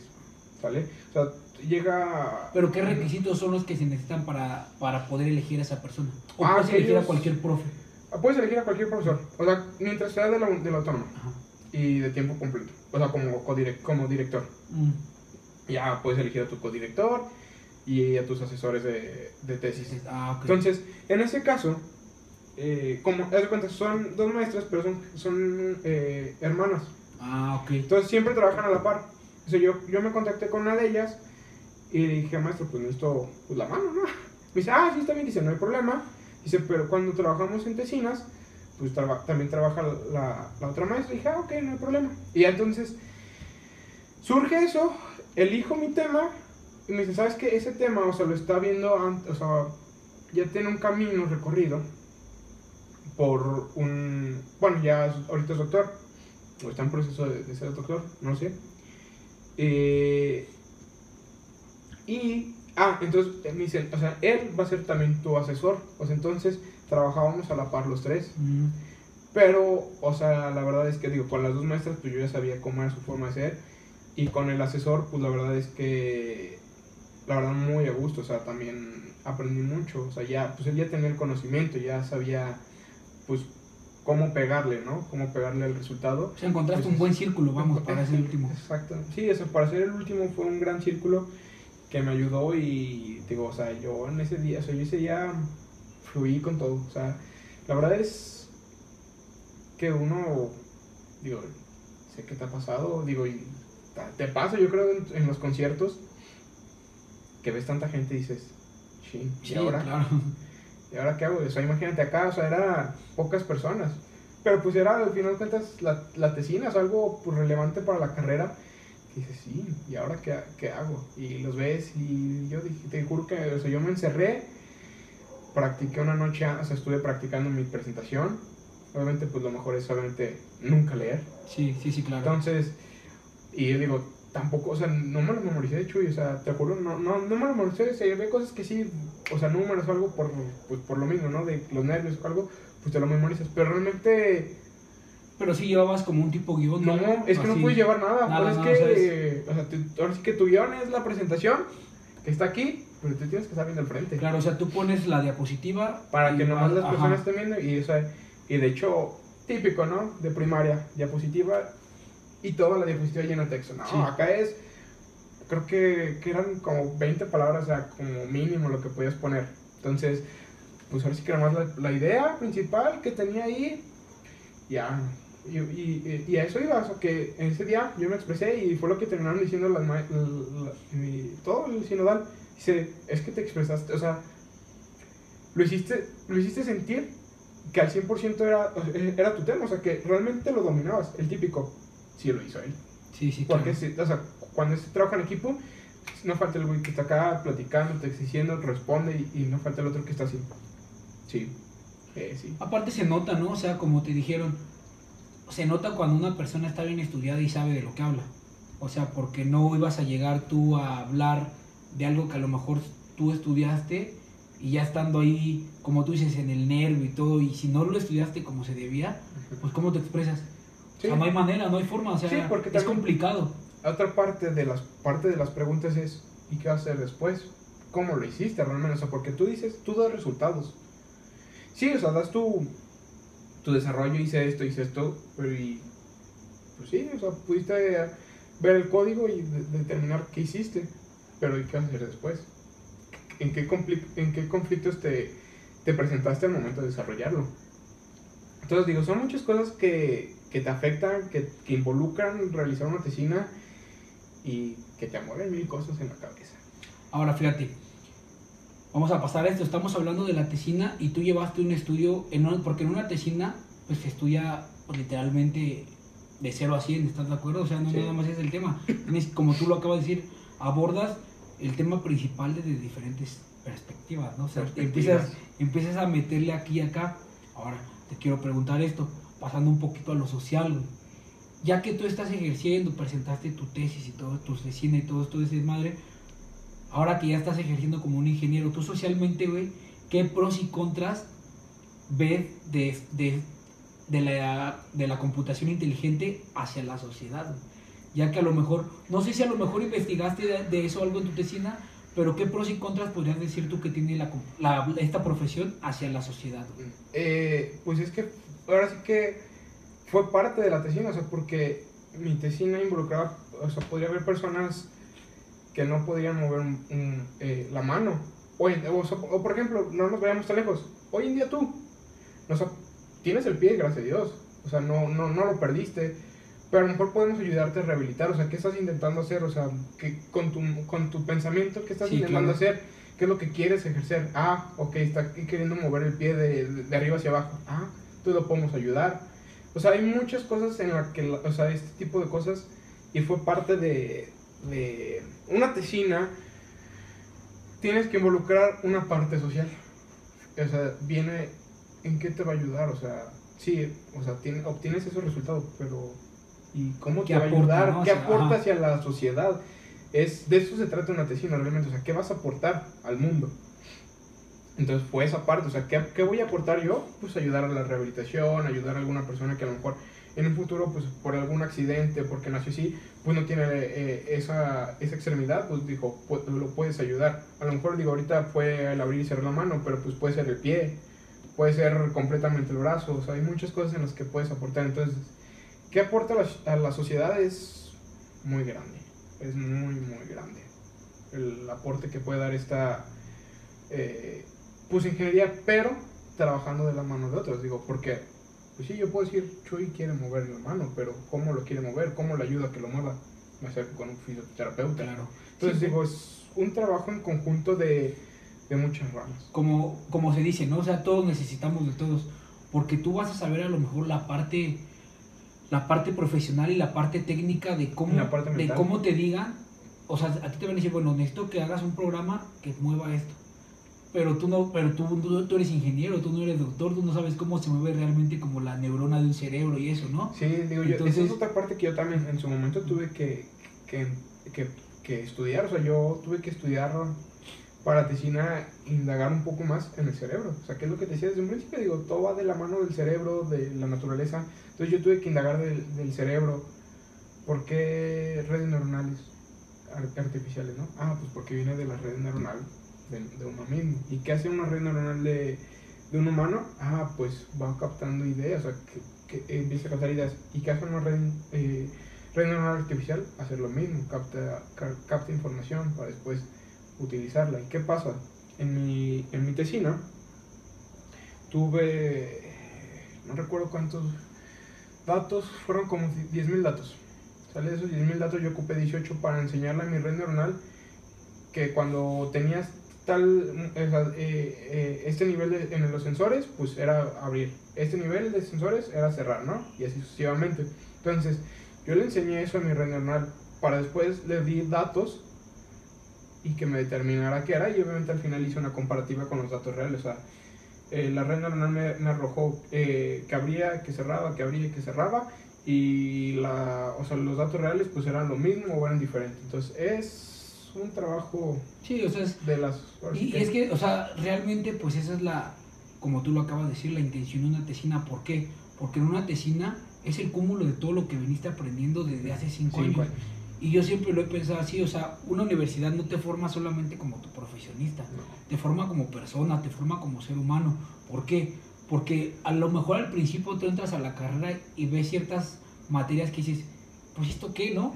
O sea, yo entré a programar, ¿por qué me enseñan ética? ¿Por qué me enseñan Eso. filosofía? ¿Por qué me enseñan...? Pero, Pero por ejemplo, ya cuando tú lo ves, o sea, porque en ese momento tu panorama todavía es pequeño. Pero, por ejemplo, tú, tú ahorita que ya estás en una empresa, o cualquier empresa, aunque no seas ingeniero, no seas licenciado, tienes que tener valores, Valores. tienes que tener responsabilidad, tienes que tener ética. Entonces, yo creo que a fin de cuentas, todo lo que apl- aplicas en tu tesina, pues termina siendo todo el cúmulo Todo que viene detrás, ¿no? Sí, Y por ejemplo, si es yo te-. Si tú pudieras decirme, yo sé que es complicado porque es algo que te gusta, pero si tú lo vieras de un lado, digamos, pesimista, ¿hay algún, hay algún contra que, que pudieras ver de esta carrera hacia la sociedad? A lo mejor lo que decíamos al principio, de que Sí. llegue un punto en el que nos consuma la, la tecnología o... ¿Crees que puede haber un, un contra? Pues a lo mejor eh, esa parte de, de un exceso de tecnología en el ser humano. Y Pero un exceso no bien aplicado, quiero creerlo, ¿no? A lo mejor. Ajá, o sea, digo, o sea, ¿por qué no, o sea, en lugar de dormirte con el celular, ¿por qué no mejor lees? Digo, y es algo que yo tampoco, o sea, no logro a veces aplicar al 100%. No, es que la intención Pero está, es, pero es, es complicado. porque, o sea, porque ya sabes, o sea, porque estás pegado ya Exacto. a la tecnología. Entonces, es algo que a lo mejor, si no lo sabemos utilizar, es lo malo. O sea, si no sabemos utilizar los recursos buenos, pues es malo. Sí, claro. Aparte, eso que tú acabas de decir, o sea, yo lo entiendo y yo creo que un noventa y tantos por ciento, no tengo un dato real así conciso, pero estoy seguro que la mayoría de la población estamos en eso, de que tenemos la intención de decir, bueno, es que me paso cinco horas en el celular, porque de esas cinco no invierto tres en hacer algo productivo? Me refiero a productivo porque a veces, pues ya hasta los celulares son para trabajar, ¿no? Sí, Pero lo- me refiero a lo mejor si estás en tu casa, ¿por qué no te pones a leer? ¿Por qué no te pones a, no sé, a hacer algo que tú, te deje al... a- eh, practicar la, la rola, ¿no? A lo mejor que el acorde no me sale, por X razón, no me sale y a lo mejor tengo que practicar o tengo que mejor agarrar un mejor ritmo o a lo mejor investigar más de de cómo hacer mejor el video, ¿no? Y no, o sea, a lo mejor, o sea, sí, estás en el celular, o sea, que bueno, a lo mejor volvemos a lo mismo, ¿no? No usarlo de manera correcta, o sea, porque cómo hacer eh, que el video se vea, tenga las letritas de color, eh, no sé, moradas. Y en lugar de, de ver eso, estás viendo TikTok. Que es Exacto. lo de hoy en día, ¿no? TikTok.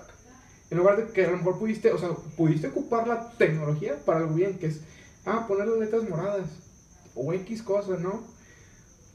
Entonces, eh, lo negativo, creo que no hay algo negativo, sino es cómo lo está bien empleado, ¿no? Ajá, cómo lo estamos utilizando de manera correcta.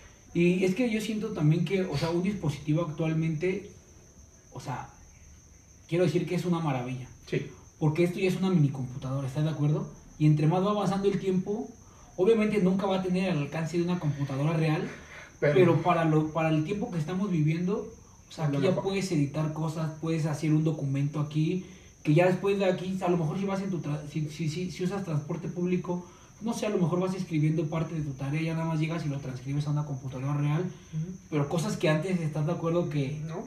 pues, ¿qué tiempo ibas a imaginar, no? O sea, de hecho, o sea, en mi trabajo, o sea, hasta me, o sea, en el trabajo me dan un celular. O sea, dices, o sea, te obligan a estar pegado a un celular. Pero volvemos a lo mismo, ¿cómo lo usas? Exacto. Para bien, ¿no? Ahora, Rey, por ejemplo, para ir cerrando un poquito, digamos, el tema de la ingeniería, porque quiero que nos platiques también un poquito de, De pues, de tu hobbit. otra pasión, ¿verdad? Tu De pasión, hobby, no sé cómo lo veas. Alexis también comparte conmigo la, el gusto de la fotografía. Hay que hacer unas retillas de, de fotografía. Claro, igual ahorita este, nos va a platicar un poquito de eso, pero antes de pasar a ese tema, quiero que nos platiques, quiero que si tú pudieras darle un consejo a las personas que están iniciando, que están, que están por entrar a la carrera de computación inteligente, y un consejo a las personas que están recién egresadas, ¿qué les podrías Mm. decir? güey? Qué O sea, buenas, uno y qué buenas uno. preguntas. Bueno, para las personas que van, que van entrando, creo yo que mi mejor consejo es, si te gusta la programación, si te gusta crear cosas nuevas, ayudar, optimizar, es una de las mejores, digo, no voy a decir que es la mejor porque hay más, pero sí una de las mejores. Vas por el que te- camino correcto, Que vas sí. por el camino correcto, ¿sí? Pero eso sí, hay que tener un un poquito de, de amor a las matemáticas, eso sí, es un hecho, es relevante. Y a lo mejor vas a decir, pero para la programación, pues, ¿en qué uso la- la- las matemáticas? Créeme que Sí. para los algoritmos, que es- los algoritmos te permiten optimizar, es esencial. ¿Sale? Entonces, mi parte, eh, como consejo, ya para concluir en la parte de, de la gente que va ent- entrando, es no te rindas. Es, puede ser en, en momentos complicados, pero si es algo que te gusta, si es tu intención ayudar, optimizar, de lo mejor que Vas puedes, bien. vas por buen camino. Y con respecto a las personas que van egresando es, si tienes la oportunidad de trabajar y estudiar, lo mejor que puedes hacer. Y que una entrevista de trabajo real no es como nos la platican, no es como nos lo hacen ver eh, en, en la tele. Ahorita se me fue el nombre de, de una película que, que va enfocada a la programación, bueno, eh, ideologías de programación. Y. O sea, ahí te lo hacen ver muy divertido, o sea, que le preguntan, digo, no sé, con la referencia, si, si ubicas qué película es, que, que le- son dos personas que llegan a Google y les dicen, ¿qué harías en este caso? O sea, ¿qué harías tú? Y empiezan a divagar, que se meterían en una licuadora y se volverían chiquitos. No. Y, o sea, y tú dices, ah, pues sí, está bien, pero ya realmente la realidad es totalmente otra, y son casos prácticos. De hecho, hay un, hay un chavo en YouTube muy bueno que trabaja o trabajaba para Google y pone así a gente, digo, no sé si sean conocidos o qué, y justamente así como son, una- como son tal cual las entrevistas de ya en la vida real es, a ver, prográmame tal cosa, pero son cosas que dices, güey, o sea, realmente yo con mi conocimiento regresado no lo podría hacer. Está bien difícil. Sí, o sea, son cosas que dices, güey, qué pedo. O sea, y aparte luego, eh, digo, con mi primo y con, con este chavo que, que ve en YouTube, te dice, ah, ok, ya hiciste el código, muy bien, optimízalo. Hazlo más corto, hazlo más, más eh, fácil de digerir para la computadora.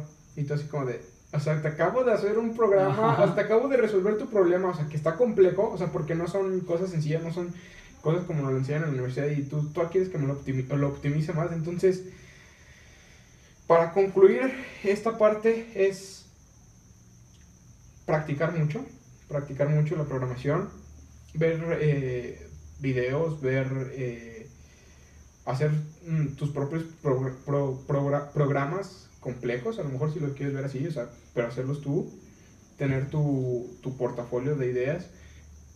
Digo, al fin de cuentas, al final vas, va a ser, vas a tener que programar enfrente de una cámara en vivo, pero al menos ya tienes el conocimiento de cómo resolver algo. Que eso que dices es bien importante para la gente que se dedica a la programación, porque te repito, pues tú sabes que yo llegué hasta séptimo semestre de una carrera que también es de, de pie a pa programar. Sí. Entonces, es, Creo que es complicado, te voy a decir por qué, y creo que tú estás de acuerdo conmigo, porque obviamente nadie piensa igual que la, nadie piensa Ah, igual que nadie. es otra. Entonces, ahí te va. Por ejemplo, a ti y a mí nos dicen el famoso Primero la Mundo, que es el, el programa El típico programa de todos, ¿Estás de acuerdo, no? ¿Estás de acuerdo que a lo mejor, lo voy a poner como que a lo mejor es el programa más difícil? A lo mejor tú lo llegas a hacer en 20 líneas y yo lo hago en 15. Pero a fin de cuentas llegamos al mismo, al mismo resultado, ¿no? Objetivo, ajá. Decía un profe, no me importa cómo maten al puerco mientras me den las carnitas. Pero estás de acuerdo que a nivel programación sí es importante buscar una manera de optimizar el programa. Sí. ¿Por qué? Porque a nivel software, entre menos, Es- entre menos líneas tengas, tu ROM, tu RAM corren más rápido. rápido. Entonces, eso que acabas de decir, yo entiendo eso y lo entiendo perfectamente porque hay veces que tu pensamiento pues te lleva a hacer 100 líneas. Sí, es, y es, es, es eso realmente, o sea, tú estás acá y dices, ah, pues, ah, o, sea, lo- o sea, porque pues estás bajo presión, ¿no?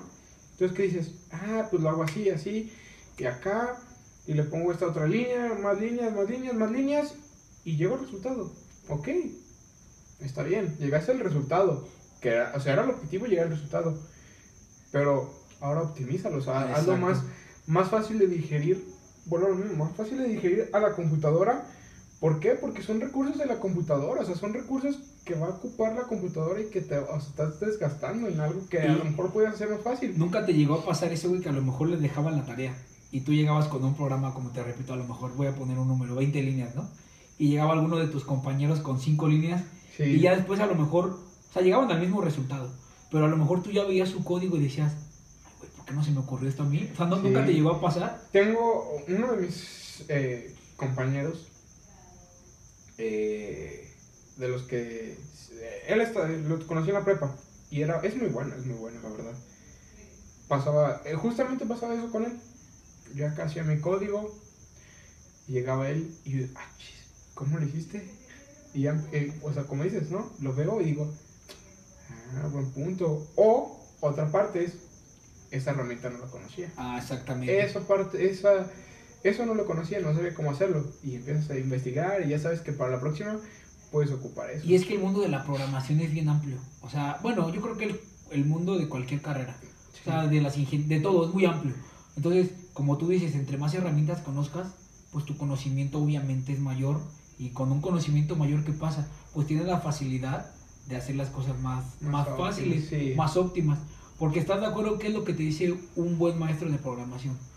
Un, un programa bueno y eficiente es el que al que se lo pongas lo entiende. Sí, ¿Estás es de que acuerdo que- es otra parte. ¿Estás de acuerdo que tú llegas con esto y se lo das a alguien, a un programador? Si lo entiendes porque tu programa es universal.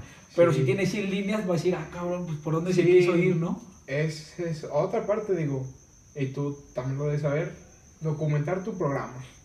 Documentar no Ah, exacta- como documentar. exactamente. ¿Y qué pasa mucho que llegas al mundo real y no está documentado, está documentado muy simple y dices y... Pero estás de acuerdo que como programadores, y yo, yo sí me llegué a considerar programador, te voy a decir por qué, porque reprobé tantas veces programación que me hizo un maestro en programación, Excelente. me hizo un maestro en programación, estuve trabajando en una empresa de con- programaba un control numérico que es, es una máquina grande que hace todo a través de programación de computadora. O sea, yo sí era, me llegué a considerar programador. Y estás de acuerdo que ya cuando estás laborando y eso, documentarlo ya te da flojera. O sea, porque piensas que ese programa es para ti, es para lo que estás haciendo, cuando no sabes si algún, en algún momento lo va Te a vas a ir, más, ¿no? más va a Exactamente. entrar y te va a tener que ayudar. Es Sí, un mundo, que nos podríamos extender. Pero ahora quiero terminar esta parte de la ingeniería haciéndote dos preguntas finales. Muy bien. Y tú eliges cómo las respondes. La primera es, si pudieras dedicarte al trabajo de tus sueños, ¿cuál sería? Digo, yo sé que te gusta mucho tu carrera eso, pero a lo mejor tú tenías un sueño de niño y querías dedicarte a algo. Y la segunda pregunta es, tú como ingeniero en computaciones inteligentes, ¿cómo te ves a corto, mediano y largo plazo? Ahora sí que tú responde como tú quieras. Bueno, la primera pregunta, pues que creo que, digo, si nos vemos por, por todo lo que he platicado, creo que siempre fue mi, mi sueño ser programador o estar en una empresa de, re- de renombre, ya sea Google, Facebook, eh, Twitter, porque a lo mejor mucha gente dice, pues ya están hechas, y luego, ¿por qué quieres entrar ahí, no? O ¿por qué siguen contratando Sí. gente? Pero pues sabemos que siempre hay algo que mejorar. En claro. cualquier lado siempre hay algo que mejorar. Justamente acabo de pasar con, con, con Uber. ¿Cuánto tiempo tiene ya Uber eh, dentro del mundo? Digo, no solo en México, en el mundo. Y tuvieron una situación de, de seguridad. Y así al día siguiente ya estaban contratando gente de ciberseguridad, ¿no? Entonces siempre hay gente que se contrata para esas empresas. Entonces, realmente puedo decir, mi sueño siempre fue estar ahí. En el mundo de la tecnología. ajá, en el mundo, dej- dejémoslo así, en el mundo de la tecnología. No sé en qué parte, pero siempre fue el, el hecho de estar en la tecnología. Y mis planes a futuro, no, a corto, eh, mediano y largo plazo, pues es este, seguir estudiando. La tecnología creo que es la tecnología y englobo así completamente todos los ámbitos de la tecnología, es como la medicina. Diario hay que estar estudiando, diario sale algo nuevo. Entonces, mi plan es eh, seguir estudiando, seguir aprendiendo. Ahí ya tengo unos cursos ahí pendientes por tomar de programación. Y a mediano, pues entrar ya en una empresa de programación, de desarrollo. Y pues a, a largo plazo, si todo sale bien, pues a lo mejor tener mi propia empresa de desarrollo. Eso sería... Como que yo plan. creo que un recién, bueno, egresados así, es, es como un sueño de todos, ¿no? O sea, todo, sí. no venderte a una empresa, o sea, ser tú, Cierto. que alguien se venda para ti, ¿no? O sea, ser tú el dueño de Sí, poder pero digo, generar. ahora que ya digo, lo veo en el mundo, an- antes decía, ay, el día de mañana salgo y genero mi propia empresa y chido, ¿no? Pero ya lo ves en el mundo real y dices, no, Es es, que tienes que escalar, o sea, tienes que claro. subir. Es un proceso lo que decíamos. Sí, digo, y aparte en el mundo del desarrollo es, vuelves a lo mismo, hay ramas, o sea, dentro de la tecnología hay ramas, dentro de, la de, la- de esa rama hay otras ramas y ramas y ramas, y a lo mejor podríamos nunca acabar esa, ese, ese ciclo de, de las ramas, y digo, te tienes que especializar, tienes que conocer de todos lados para saber, para poder estar, generar tu propia empresa y tener conocimiento de todo, y ahora sí puedes decir, ah, sí puedo generarte una página, ahora sí puedo desarrollarte esta aplicación. Sinceramente, digo, ya cuando, o sea, ahora que ya, ya estoy afuera, digo, que era muy grande decir, al día de mañana que ya salga, voy a generar mi empresa. Y no, o sea, es, Sí. Ahora es que es a lo mismo. Darle duro. Es que como dices, aterrizas tanto que te, das, te vas dando cuenta que ser adulto no es fácil. fácil. O sea, no es como que digas, no, pues mañana pongo mi empresa. O sea, para empezar el recurso monetario que debes de tener para abrir una empresa. Sí, Y porque entonces- no puedes, la verdad no puedes tú solo. Y estás de acuerdo que no solamente es el conocimiento que tienes como profesionista, se viene todo lo que volvemos, todo lo que engloba ser adulto y lo que se engloba tener una empresa. Sí. Tus declaraciones al SAT, o sea, tus inversiones. No puedes mantener una empresa tú solo, tienes que tener trabajadores. Socios, Entonces, como tú dices, es un proceso que tienes que ir, pues a lo mejor en, no sé, a lo mejor si lo ves como tú dices, a largo plazo, unos 15 años, ¿no? Vas haciendo un ahorro para poder ejercerlo y, Ejercer. y aterrizarlo que quede ahí ya bien hecho y ya la vida dirá. Sin problema. Sí. Ya dejamos a un lado lo que fue, digamos, su profesión como tal, que es la ingeniería en computación inteligente. Una plática bastante, Bastante interesante. Rey. Muy chido y, qué, y qué, qué bueno que te hayas animado a venirnos a platicar un poco de la experiencia, porque creo que fuera de lo laboral, todo lo que nos platicaste, todo lo que conlleva ser estudiante, hasta ser ahorita un trabajador, pues es un proceso bastante... O sea, como que la gente siempre le ve, ve la punta del iceberg, ¿estás de acuerdo? O sea, nunca ve todo lo que hay abajo de ese hielo. Justamente acabé eh, ayer, Rontier, vi, no me acuerdo dónde vi esa parte. Ayer, ayer en, en un podcast. De hecho decía, es que na- nunca, nadie, nadie en su vida ve lo que hay debajo. Exacto. Y qué mejor punto es un iceberg, o sea, pues tú vas caminando y ves el iceberg, pero no sabes cómo está abajo, si está hasta el suelo, si está intermedio, no sabes cómo está realmente.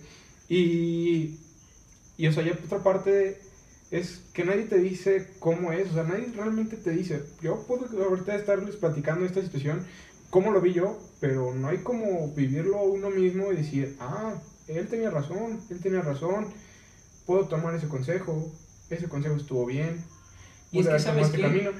Y como tú decías, perdón, No te apures. eh, de, de los tropiezos se aprende, aprenden mucho, o sea, del camino se aprende bastante.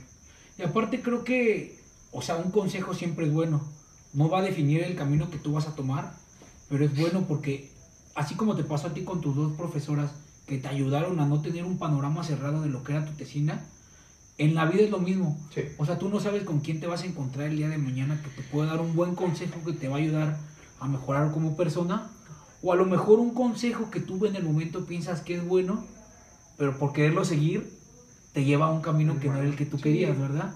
Entonces, se me hizo bastante chido que nos hayas platicado, o sea, cómo, cómo fue todo eso, como te repito, o sea, ahorita la gente a lo mejor ya te ve y te dice, ah, pues qué bueno, Alexis, qué chido, te está yendo bien económicamente y estás en una empresa, porque ya está viendo la foto final. Exacto. O sea, no está viendo todo lo que tuviste que estar ahí enfocando para, para poder llegar a ese, o a ese resultado, ¿no? O sea, tú lo puedes ver y decías, a lo mejor me veías, ¿no? A lo mejor puedes ver, ah, el chavo está ando mal. O sea, porque lo- había días que yo diga así como de ya necesito Sí, que sí. acabe el día. O sea, y tú sabes que las jornadas a veces en Costco era de hasta las 11 de la noche. O sea, y había días que me tocaba hasta las 11 de la noche y todavía llegar a hacer actividades o llegar a o saber que el día de mañana tienes que levantar temprano. O sea, fue un camino difícil que a lo mejor dices hoy. O sea, ahorita que estamos teniendo esa plática dices, ah, yo no sabía esa parte de, de, de cómo llegó hasta ahí. O por qué ese día a lo mejor estaba con una actitud, pues, digámoslo, negativa, un, eh, apagado a como es, o no sé, algo diferente. Y, y, pues es eso, porque volvemos a lo mismo, nadie sabe qué hay detrás de Es uno. que para la, a veces siento que, y digo, y, y, y ahí sí lo quiero generalizar un poco porque creo que también te ha pasado, o bueno, no sé, a lo menos hablo por mi caso, no sé si te pasa que a veces criticas sin saber. Sí, O sea, muchas veces la gente tiende a ser, tiende a ser prejuiciosa. O sea, porque a lo mejor yo te veo que llegas de malas al trabajo y eso, yo digo, ¿qué pedo, no? Pinche mamón o algo así. valdré contra mí. Pero realmente típico. no sabes, pues, qué trae, güey. No sabes si tiene un pedo familiar, no sabes si en su otro trabajo le fue mal, no sabes si, si a lo mejor tiene una deuda Le chocaron grande antes de dinero o llegar. algo así, ajá. Sí, nunca o sea, sabes, no sabes. como el fondo por lo que la... per- Y porque siempre estás... pre- no ahí. siempre llega, o sea, la persona no llega de malas porque esté de malas, o sea, llega porque hay algo que ahí en su cabeza lo Le está está, afectando, lo sí. está, le está haciendo ese pequeño ruidito, ¿no? Pero bueno, Rey, pasando ya a este tema de la fotografía, güey. Primero que nada quiero que nos platiques tú cómo ves la fotografía, o sea, si tú nos pudieras una- dar una definición, ¿cómo definirías tu gusto por la fotografía? ¿Tú lo ves como un hobby, lo ves como algo que siempre te ha gustado, cómo lo verías, güey? voy a sonar muy repetitivo aquí en, en, en este podcast, pero la pandemia fue mucho que, que tuvo mucho que ver. O sea, descubriste muchas cosas, descubriste varios muchas gustos. cosas. O sea, yo ya tenía empezado así como que tener la cosquilla por la fotografía. Decía, no manches, o sea, qué buena foto esa, y ese efecto, y esa luz, y esos colores, y muchas cosas. Digo, tú, tú, tú me entiendes, ¿no? O sea, muchos, o- y está el meme, ¿no? Está de, ah, suele ser dar un clic. Pues realmente no, o sea, con nuestros celulares, pues sí, le das un clic y se toma la foto. Pero con una cámara tienes que ajustarle la luz, tienes que ver si sale bien, qué tipo de foto va a ser, si va a ser de, o sea, de acción, si va a ser algo estático, va a ser un paisaje. Entonces, pues, scrolleando en, en Instagram, digo, todavía no entraba a, a TikTok en Instagram, pues empiezas a ver muchas páginas de fotografía y dices, "Ah, está chido, cómo capturar un momento. Dicen que el mejor momento, pues lo captura uno mismo, ¿no? Que es no tener el recuerdo, pero hay veces que necesitas ese recuerdo, o sea, tenerlo ahí físicamente. Y creo que de ahí empezó mi gusto así como que "Ah, voy a comprarme una cámara. Y justamente en la pandemia, yo, o sea, en marzo, cuando recién empezó la pandemia, compré mi cámara. Yo compré mi cámara y dije, vamos a, a ver qué surge sí, de sí. esto. Prueba y error, ¿no? Te das cuenta si te gusta o no, vamos. Y digo, no compré el- la mejor cámara, que muchos dicen, eh, cómprate la mejor cámara al principio. No, con una sencilla puedes hacer arte. No, no soy un profesional, me falta mucho camino por recorrer en ese ámbito de, la fotografía. Pero creo que es algo divertido, es algo que, que me apasiona. Algo que no he mencionado es que me gusta picar, o no picar, sino tener conocimiento de varias áreas es, digo, tengo conocimiento muy básico de Photoshop, de Illustrator, porque uno nunca sabe cuándo, Sí, sí, sí. cuándo se va a ocupar, ¿no? Entonces entra esa parte también de, digo, ah, vamos a tener la fotografía, de cómo editar una fotografía, porque empiezas, digo, no sé si te pasó a ti, empiezas a ver una foto y dices, ah, pues a lo mejor nomás con la cámara la tomo y logro ese efecto, pero no. Detrás de eso hay una edición de la, de la, de, de la foto. Entonces, eh, ese tipo de cosas fueron las que me empezaron a llamar la atención que dije, vamos a hacerlo. Pero estás de acuerdo que, o sea, sigue viniendo un poco de la mano de lo que te gusta, porque el arte va, va, va de la mano de la tecnología. Entonces, pues la, o sea, la fotografía es una rama del arte, ¿estás de acuerdo? Sí. Tú al momento de, como tú lo acabas de mencionar, al momento de tomar una fotografía, porque pues, hay miles de fotografías que son, puedes tener mucha suerte y hay fotografías que no necesitan retoque, pero muchas de, estás de acuerdo que sí llevan mucha edición y todo. Entonces ya el simple hecho de tú pasar un, una fotografía a un IDE, a un software y meterle edición, ya estás usando tecnología para Tecnología, sí. tecnología aplicada al arte. Al arte. Entonces estás de acuerdo que va un poco de la mano de lo que siempre te ha gustado. Sí, o sea, nada más, ahora, nada más ahora lo estás viendo de un punto De un punto- diferente. Digo, no sé si, si has editado en, el- en, eh, Lightroom, pero tiene algo que se llama automático, de hecho. Exacto. O sea, ¿y qué es? A base de tecnología, pues automáticamente te da los parámetros que a lo mejor podrían verse mejor, que a lo mejor le falta todavía mejorar, lo que a lo mejor ya uno mismo le va a ir editando, pero en un fin de cuentas, como dices, está la tecnología ahí. Sí, sí, haz de cuenta. Y lo que dices, el automático, ¿qué pasa? Es evitar la fatiga a la persona. Y es lo mismo en la fotografía. O sea, tú agarras una cámara, por lo que acabas de decir. Tomar un celular y a- tomar la cámara, pues es, digamos que es sencillo. ¿Por qué? Porque actualmente ya hay celulares que tienen una cámara que dices, ¿qué pedo, no? Sí. O sea, jamás te imaginarás que un celular pudiera tener Hacer una eso. cámara tan buena. Pero a mi punto de vista, que lo quiero decir, tal vez me va a sonar un poco así hippie, lo que quieras a lo mejor, pero siento que no hay como lo artesanal, ¿no? Tú agarrar la cámara, porque también la cámara tiene su modo automático, Sí. tiene su modo semiautomático, Y a veces falla. pero estás de acuerdo que cuando tú, como artista, dices, bueno, quiero poner la cámara, empiezas a mover lo que es el diafragma, el ISO, El la ISO, apertura, La apertura. o sea, tú ya es cuando realmente empiezas a saber de fotografía. Sí. O sea, ya no es decir, tomé la foto y salió bonita. No. Si tu, si tu cielo está lúcido, pues tienes que bajar tu ISO, tu apertura tiene que ser menor, tu diafragma tienes... O sea, son parámetros que tú como, fo- como fotógrafo empiezas a tomar. ¿Y qué pasa? ahora sí está sabiendo de fotografía, pero no deja a un lado que una cámara ya también es tecnología, Tecnología, porque el sí. simple hecho de tener su modo automático, ¿qué pasa? Pues la cámara empieza a reconfigurar todo sola, Todo pa, pa, pa, A llegar a y un te punto. evita la fatiga. Pero, y digo, para cuando vas empezando creo que es bueno, porque estás de acuerdo que Sí. no, no, no naces sabiendo. No. Entonces tú pones Aparte, uno... te, Dime, dime. digo, te per- perdón, te permite eso, ¿no? O sea, de empezar a conocer. Exacto, tienes parámetros. Sí, o sea, dices, ah, mira, si pongo aquí que hay mucha luz, lo pongo en automático, me da este tipo de, de parámetros. A ver, ahora si salgo, pues obviamente le tengo que aumentar a este lado para que la apertura sea más amplia, la luz pueda entrar. ¿Qué- Porque, ¿qué pasa? Digo, eh, para los que no sepan, lo que captura realmente la, la cámara es luz. Luz, ajá. O sea, no, no captura más que la luz. Entonces, todo depende de la luz, de la iluminación que, que tengas dentro de, de, tu, de tu parámetro, ¿no? Entonces, Sí. a mayor luz, pues menor ciertos puntos, a, ma- a- a menor luz, ciertos parámetros. Y como dices, digo, el automático te permite ir conociendo, o sea, no, no es malo. O sea, volvemos a lo mismo, la tecnología, lo- lo- la parte automática no es malo. Sino hay que encontrarle lo bueno y que, que es lo bueno que te permite ir conociendo. ¿Por qué? Porque al fin de cuentas, en, digo, en este caso de, de la fotografía, considero yo que lo manual es mejor. Claro, lo que te decía te es como permite- lo más artesanal, ¿no? Sí, exacto, lo más artesanal que te permite a lo mejor tener diferentes efectos. Y sabes qué es lo que siento yo con lo manual?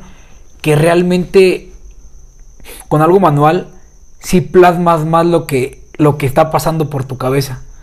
Te voy a decir por qué. Porque algo automático, sí, no, como tú lo acabas de decir, no es malo. Es bueno porque tienes un parámetro arriba, un parámetro abajo. Sabes que a lo mejor con un automático tú ves los parámetros y dices, bueno, a lo mejor con esto lo puedo aplicar ya de forma manual para tal lado.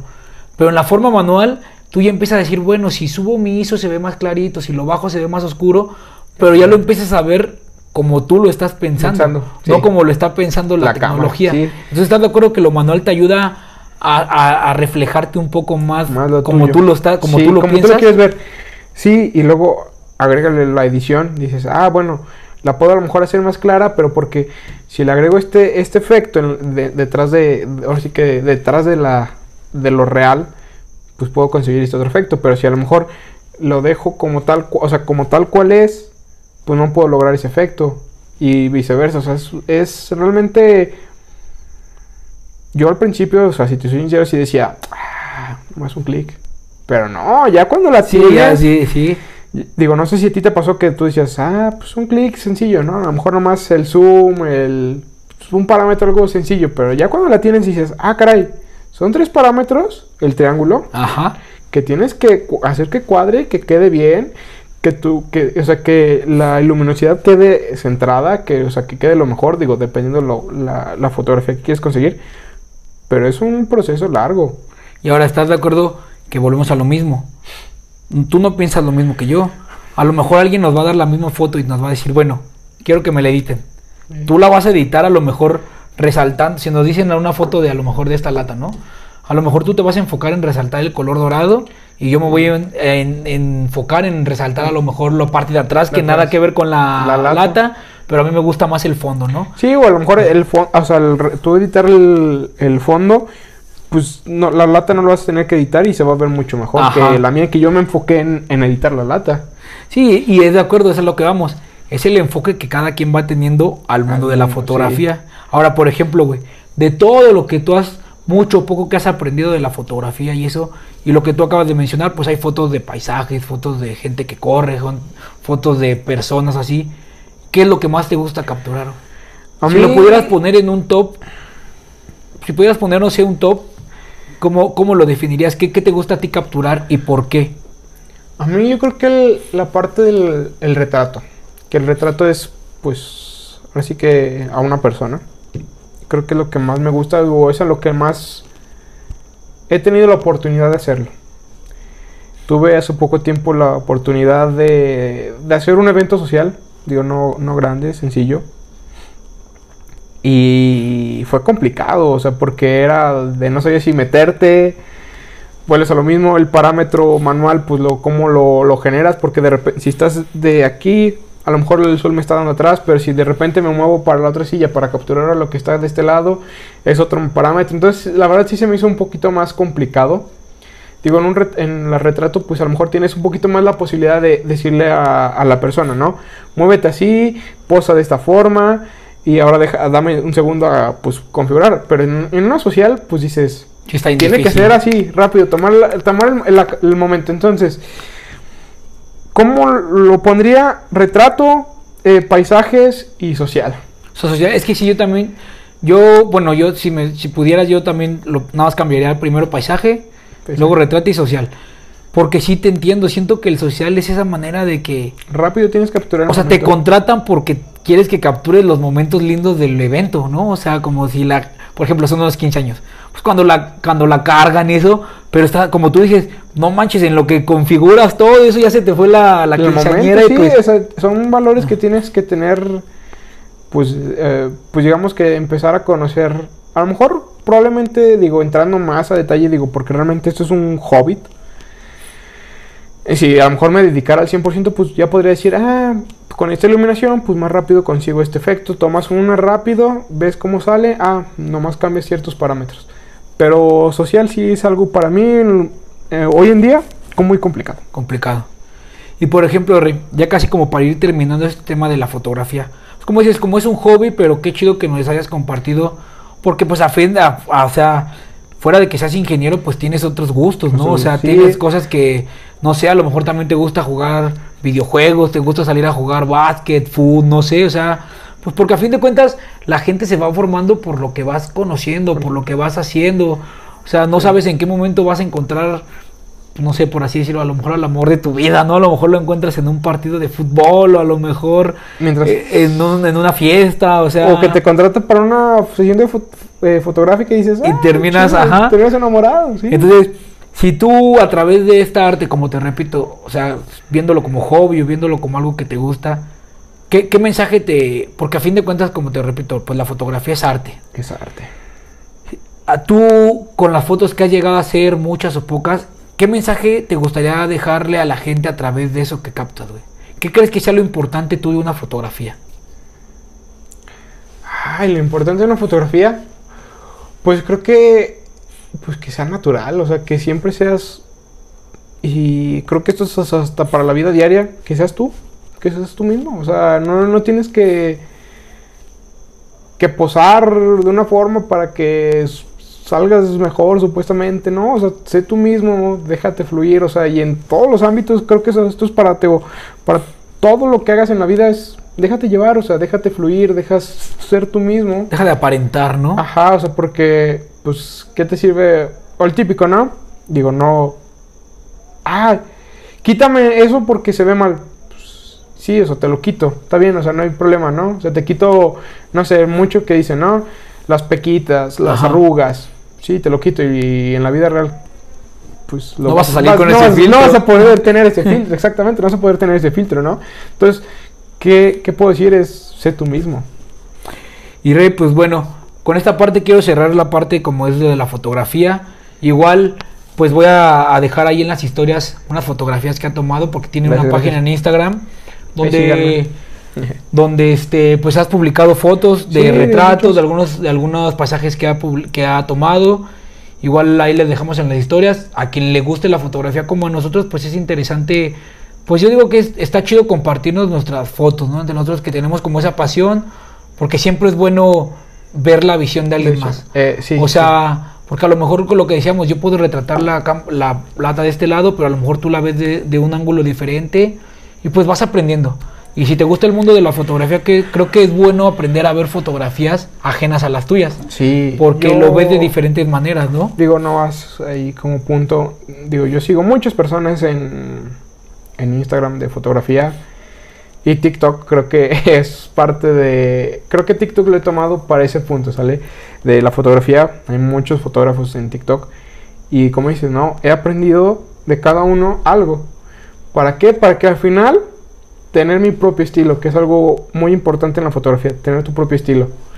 Hay un youtuber que me gustó mucho, que siempre dice, eh, saca la, la edición o cómo fue tomada una foto, ¿sale? Intenta tomar la misma foto y la intenta editar de la misma forma. Pero al fin de cuentas no sale igual, o sea, porque él, él agregó algo a lo mejor. Y creo que es lo importante de la fotografía de... Ahora sí que... Vuelvo a lo que dije hace rato, ¿no? Ser tú mismo, o sea... Sí, o sea, aprende, conoce, pero ¿para qué? Para que llegues a ser tú mismo. O sea, porque de nada me sirve tomar una foto igual que Chuy. Si al fin de cuentas no la tomé yo, no pensé yo. O sea, intenté copiar porque a lo mejor se veía bien, pero a lo mejor yo puedo pensar de otra forma.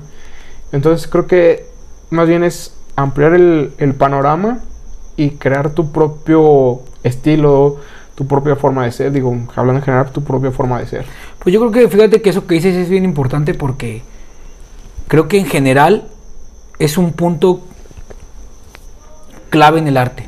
O sea, ¿a qué me refiero? O sea, no hay, no hay nada que sea 100% original. Porque hay un, hay un libro muy interesante que les recomiendo bastante que se llama Arroba como artista. Se llama de un autor que se llama Austin Kleon.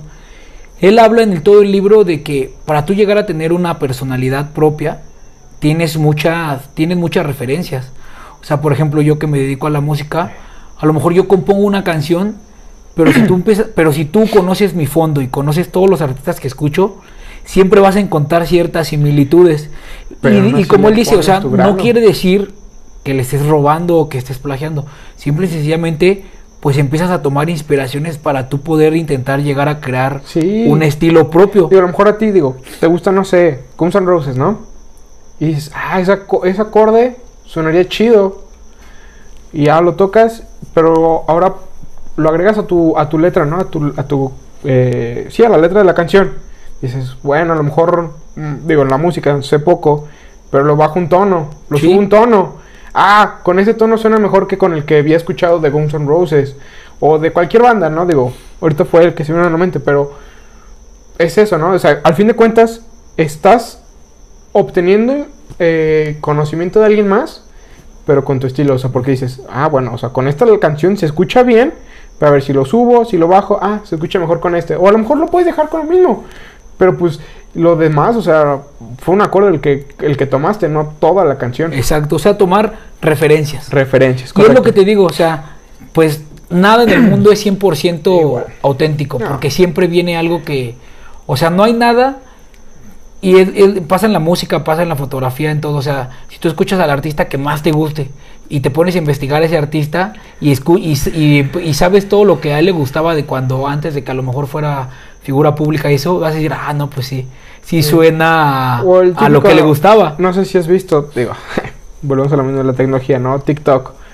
Y, ah, ahorita, Bad Bunny le copió la canción de no sé quién. O, eh, no sé, eh, cualquier artista de, la actualidad le copió el ritmo de la tal canción. O sea, sí, pero pues tiene su letra, tiene un tono diferente. O sea, al fin de cuentas, a lo mejor sí se podría escuchar igual, pero es su composición de Sí, él. acuerdo.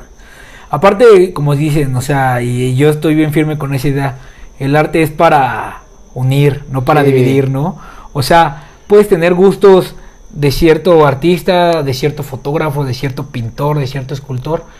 Pues si a la gente no le gusta, tú respeta, tú sé feliz con lo que a ti te A ti te gusta y ya, ¿no? sí. Y, y, por ejemplo, más, como tú dices, a lo mejor tú lo ves más como un hobby, pero también a fin de cuentas lo ejerces, lo dedicas, a lo mejor no lo ves, no lo quieres ver como una remuneración a futuro, pero pues si ves una foto fea, pues dices, ya, o sea, es Que una sí, foto que, que va a pasar a lo mejor sin pena ni gloria, pero no te pones a la compartir y a criticar, "Ve Sí. esta- ven esta foto, que no sé qué, sí, ¿no? ¿no? yo la verdad digo, en ese aspecto, digo, yo veo, digo, ah, eh, de- o sea, mismo. Ah, de esta foto, si tomo lo bueno, digo, ah, podría tomar así, de aquello. De esta foto realmente no me gusta, no voy a tomar nada. Ya está ahí. Lo que sigue. Ajá. Pues, Rey, pues con esto terminamos esta parte. De nuevo te agradezco, No, muchas sí. gracias porque nos hayas acompañado y nos hayas platicado lo que es tu profesión, un poco de este hobby que es la fotografía. Y me da gusto porque a fin de cuentas, pues es una, pues es un- una pasión que tenemos, ¿no? Sí.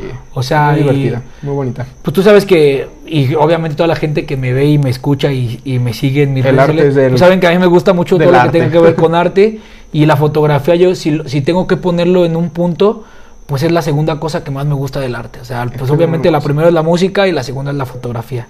Y Rey, pues para terminar el podcast, siempre termino con una pregunta random que ya no tiene nada que ver con tu ingeniería, no tiene nada que ver con algo que te gusta, pero es una pregunta como para terminar y terminar bien, terminar ameno. Bueno, Y esto te tocó a ti, Rey. Si tú pudieras definir tu forma, tu forma de ver la vida con alguna frase conocida o algo o alguna frase que se te ocurra, ¿cómo lo definirías? vaya, complicado. Nunca ve. Ahora sí que es totalmente random y que te ponen a pensar. Vaya. Nunca lo, lo había pensado. O no sé, a lo mejor si tienes alguna canción, algún libro, algún poema que te guste mucho y que te sientas identificado como tu forma de ver la vida. Ok. Hay un video nada original, digamos.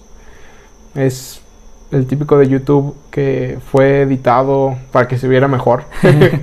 Pero con, con motivación, pues. Y que es, es.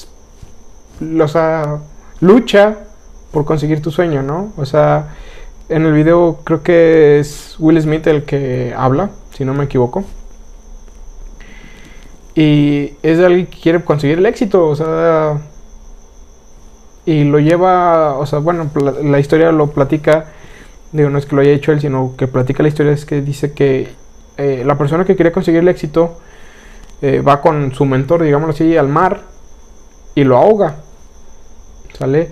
Y dice, cuando estabas ahí abajo, ¿cuál era tu impulso? Pues respirar. Dice, ah, pues ese impulso que tenías al respirar, tienes que tener ese mismo impulso para conseguir tus metas. Entonces creo que eh, en su momento alguien me lo compartió y creo que con esa, esa parte he crecido yo de lucha por lo que quieres.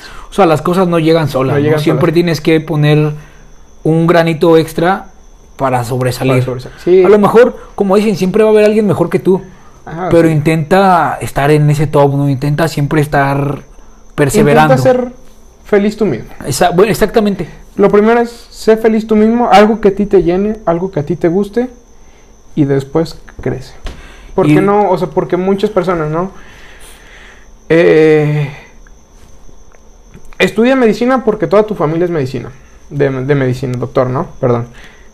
Pero pues si a ti no te llena, nunca vas a ser. Que fue mi, que fue mi caso, Rey. ¿Estás de acuerdo? Sí. Porque yo estaba en la ingeniería y dije, no. No, O sea, o me sea, estudias gusta, pero no creo. Digo, y también digo, parte, digo, también vi el podcast de con Said, que fue lo mismo, ¿no? O sea, él, una ingeniería, una ingeniería, sí, pero no le llenaba, fin de cuentas. Entonces, ¿qué puedo decir? Es, sigue tus sueños, a lo que tú quieras, hazlo. Que te sientas Pero te completo, ¿no? sientas- Ajá, que tú te sientes lleno, que realmente es algo que te apasione, que tú digas, el día de mañana me voy a levantar con las mismas ganas de hacer lo mismo, o sea, no porque, o sea, hoy sí me levanté con las ganas, logré mi objetivo del día, pero el día de mañana no, o sea, entonces, pues no, no tiene sentido, o sea, tiene que ser algo que sea perseverante, que algo que día a día te motive. Que a fin de cuentas, la vida es una rutina. O sea, la vida, bueno, a lo menos a mi punto de vista, la vida es una rutina porque por más que quieras subir de la rutina, o sea, por ejemplo, tú que tú tienes ya, tú que ya ejerces como ingeniero y eso, ¿estás de acuerdo que es levantarte diario a la misma hora No, no. para llegar al mismo, a la misma hora al trabajo? Sales a la misma hora, trabajas de lunes a viernes, pero a fin de cuentas tu rutina es de lunes Es a viernes. misma. Pero si encuentras una rutina llevadera, Exacto. una rutina que sepas que te está gustando, pues fuera de ser una rutina, ya lo ves como tu estilo de vida y se te hace menos pesado, ¿estás de acuerdo? Sí, digo, es algo que, ¿cómo dices? Digo, tiene que ser algo que te guste, que te llene, que el día de mañana vas a hacer lo mismo, pero vas a estar motivado a hacer lo mismo. O sea, pero- Ajá. o sea, es lo mismo en el sentido de que sabes que vas a tener que hacer, levantarte a las 7 y regresar a tu casa a las 5. Pero en ese transcurso de 7 a 5 no sabes lo que va a pasar, o sea, es incierto. Digo, y es algo que a mí me pasó, o sea, en Costco yo decía, ah, pues sí, a lo mejor salgo tarde, pero ya sé y sé que me voy a topar con que devoluciones, ¿no? Lo más pesado. Ya, o sea, como quedas con la mentalidad porque pues estás ahí, te agrada y todo, dices, ah, voy a hacer devoluciones. Pero ya cuando llega el punto en el que, que a mí me pasó, entonces sinceramente me pasó que ella decía, creo que esto ya, Ya. ya está empezando a llegar su límite y coincidió que gracias a Dios fue conforme a lo del trabajo. O sea, todo se, se acomodó. Pero ya es cuando empieza, cuando ya empieza, cuando uno mismo ya dice, ¿por qué? Creo que ahí hay que, Sí. hay que darle calma al, al- al día y reflexionar si es bueno seguir o hay que cambiar de rumbo. Claro. creo yo. Rey, pues bueno, ahora sí ya, para terminar esta parte, este, pues ya nos dijiste así más o menos lo que piensas y eso. Pero si tú pudieras darle un consejo de vida en general a la gente, deja tú a lo mejor como, como lo platicamos, no ese conse- consejo estricto, ¿no? Es un consejo así como más light, No hay- de que a lo mejor lo, lo que siempre pongo de ejemplo, que es una tontería, yo lo sé, pero a lo mejor decirle a la gente, pues no sé, tómate un bacardí cada fin de semana, no sé. Es un consejo random de vida. random. ¿Qué podrías decirle a toda la gente, güey? Uh, ese es bueno porque sí lo tengo aquí en la mente que en ocasiones lo perdí. Es disfruta el día, disfruta los momentos, disfruta los fines de semana mientras eres joven. Llega el punto, como lo hemos platicado en este podcast, llega el punto de ser adulto y muchas cosas se acaban no porque uno quiera, sino porque el día ya se volvió pesado. O sea, yo hay días que digo, ching, quiero estar ya todo el día en mi cama. Y y- y desaprovechaste algunas otras en el pasado. En ocasiones me pasó que desaproveché, decía, ay, no, luego, mañana pu- puede haber un mejor día, ¿no? Pero ya llegó ese mañana en el que no, no puedo, porque estoy muy, realmente está muy, uno está muy cansado de la vida laboral, o sea, digo, no es que sea malo, pero ya dices, chin, mejor prefiero estar en mi casa todo el día que salir. Cuando a lo mejor pude haber aprovechado en, ot- en, mi, en mi tiempo, pues digo, más, más chavo, más joven, más... Si en la vida adulta, pues decir, ah, puedo salir. Sí, sí, o sea, a veces procrastinamos tanto las cosas que después te, te llega un, un cierto remordimiento hacia tu persona, ¿no? Digo, porque a lo mejor o sea, yo decía, no, estoy muy, la verdad estoy muy cansado, ¿no? Por la universidad. Pero ahorita el, o sea, el cansancio de la universidad al de hoy en día, creo que es más pesado el de hoy en día, que, que realmente sí te dice, o sea, a lo mejor tengo todas las posibilidades, recursos y todo de salir, pero digo, no, mi cansancio está... o sea, yo sé que una cerveza en el, en, en el lugar donde vaya me va a matar, o sea, sé que voy a quedarme dormido en ratito, ¿no? Entonces... Y, y son ironías de la vida, ¿no? O sea, porque son procesos que vas pasando y dices, chale, ¿por qué no disfruté cuando estaba más joven? Sí. Y cuando eras más joven, ya quiero tener dinero para poder salir y eso, y, o sea, Sí, e- e- ese es el punto, ¿no? O sea, entonces, digo, como conclusión es disfrutar el día a día. Creo que puedo concluir con esa frase, es disfruta el día a día. Y pues ya el día de mañana será un nuevo día y hay que estar preparados para como, como se venga. claro. Pues con eso cerramos el capítulo. Mi rey, Alexis, muchísimas gracias por haber venido, güey. Este, gracias a la gente que se quedó aquí hasta el final a vernos. Rey, muchas gracias por tomarte el tiempo porque me has mandado mensajes de que has visto varios capítulos. Te agradezco. Muy buenos. Agradezco a la que gente sí. que se ha tomado el tiempo de venir. Esperemos ser más constante porque de repente también flojeo, pero pues es porque también, como dice Alexis y como lo acabamos de decir, lo dije el capítulo pasado, pues la vida te va consumiendo. O sea, a veces, obviamente yo tengo esto, lo quiero ver como, ojalá que algún día esto traiga remuneración. Sé que no lo tienes que hacer por eso, pero ojalá que algún día, pero ahorita pues todo lo- toda la gente sabe que mi enfoque principal es la música, entonces pues hay veces que pues le tengo que dar prioridad a lo que quiero, ¿no? A lo que uno qui- es, bueno, así que el punto es, ¿no? Ajá, entonces. Rey, pues muchísimas gracias. ¿Algo que quieras agregar? ¿Alguna sesión que Eh, quieran irse a tomar con él? También toma buenas Digo, fotos. Está bien, estamos empezando, pero sí, cualquier, si quieren alguna foto ahí sencillita y tranquila, digo, no, manera profesional, con gusto, ahí me escriben, ahí Chuy les va a dejar mis redes sociales, y así mismo si quieren algún consejo, pues alguien que quiera, que esté pensando de aquí de Aguascalientes, que quiera entrar a la ingeniería en computación inteligente o que haya visto inteligencia artificial, que creo que en otros lados se llama así, pues también me pueden escribir, igual cualquier cosa les puedo ahí aconsejar y pues no dejen de escuchar su música, muy buena música, la verdad, eh, no es por, por nada, pero me gusta su música, muy buena música. Pues, pues bueno, gente, muchas gracias a todos los que nos vieron. Rey, de nuevo, muchísimas gracias por acompañarnos. Voy a dejar lo que es su, su link a su Instagram personal y a su Instagram de fotos para que vayan y chequen todo lo que sube, su material. Y como él lo acaba de decir, si alguien tiene alguna duda sobre la ingeniería, pues con confianza. Si alguien quiere alguna foto, pues también mándele mensaje. Y eso créanos que a nosotros como fotógrafos nos sirve porque nos vamos practicando. Sí, Y pues bueno, Rey, con esto terminamos el podcast y como siempre decimos, este, quieran bonito, adopten un perro y tomen cerveza. Nos vemos en el siguiente capítulo. Gracias. Salud, Rey. salud.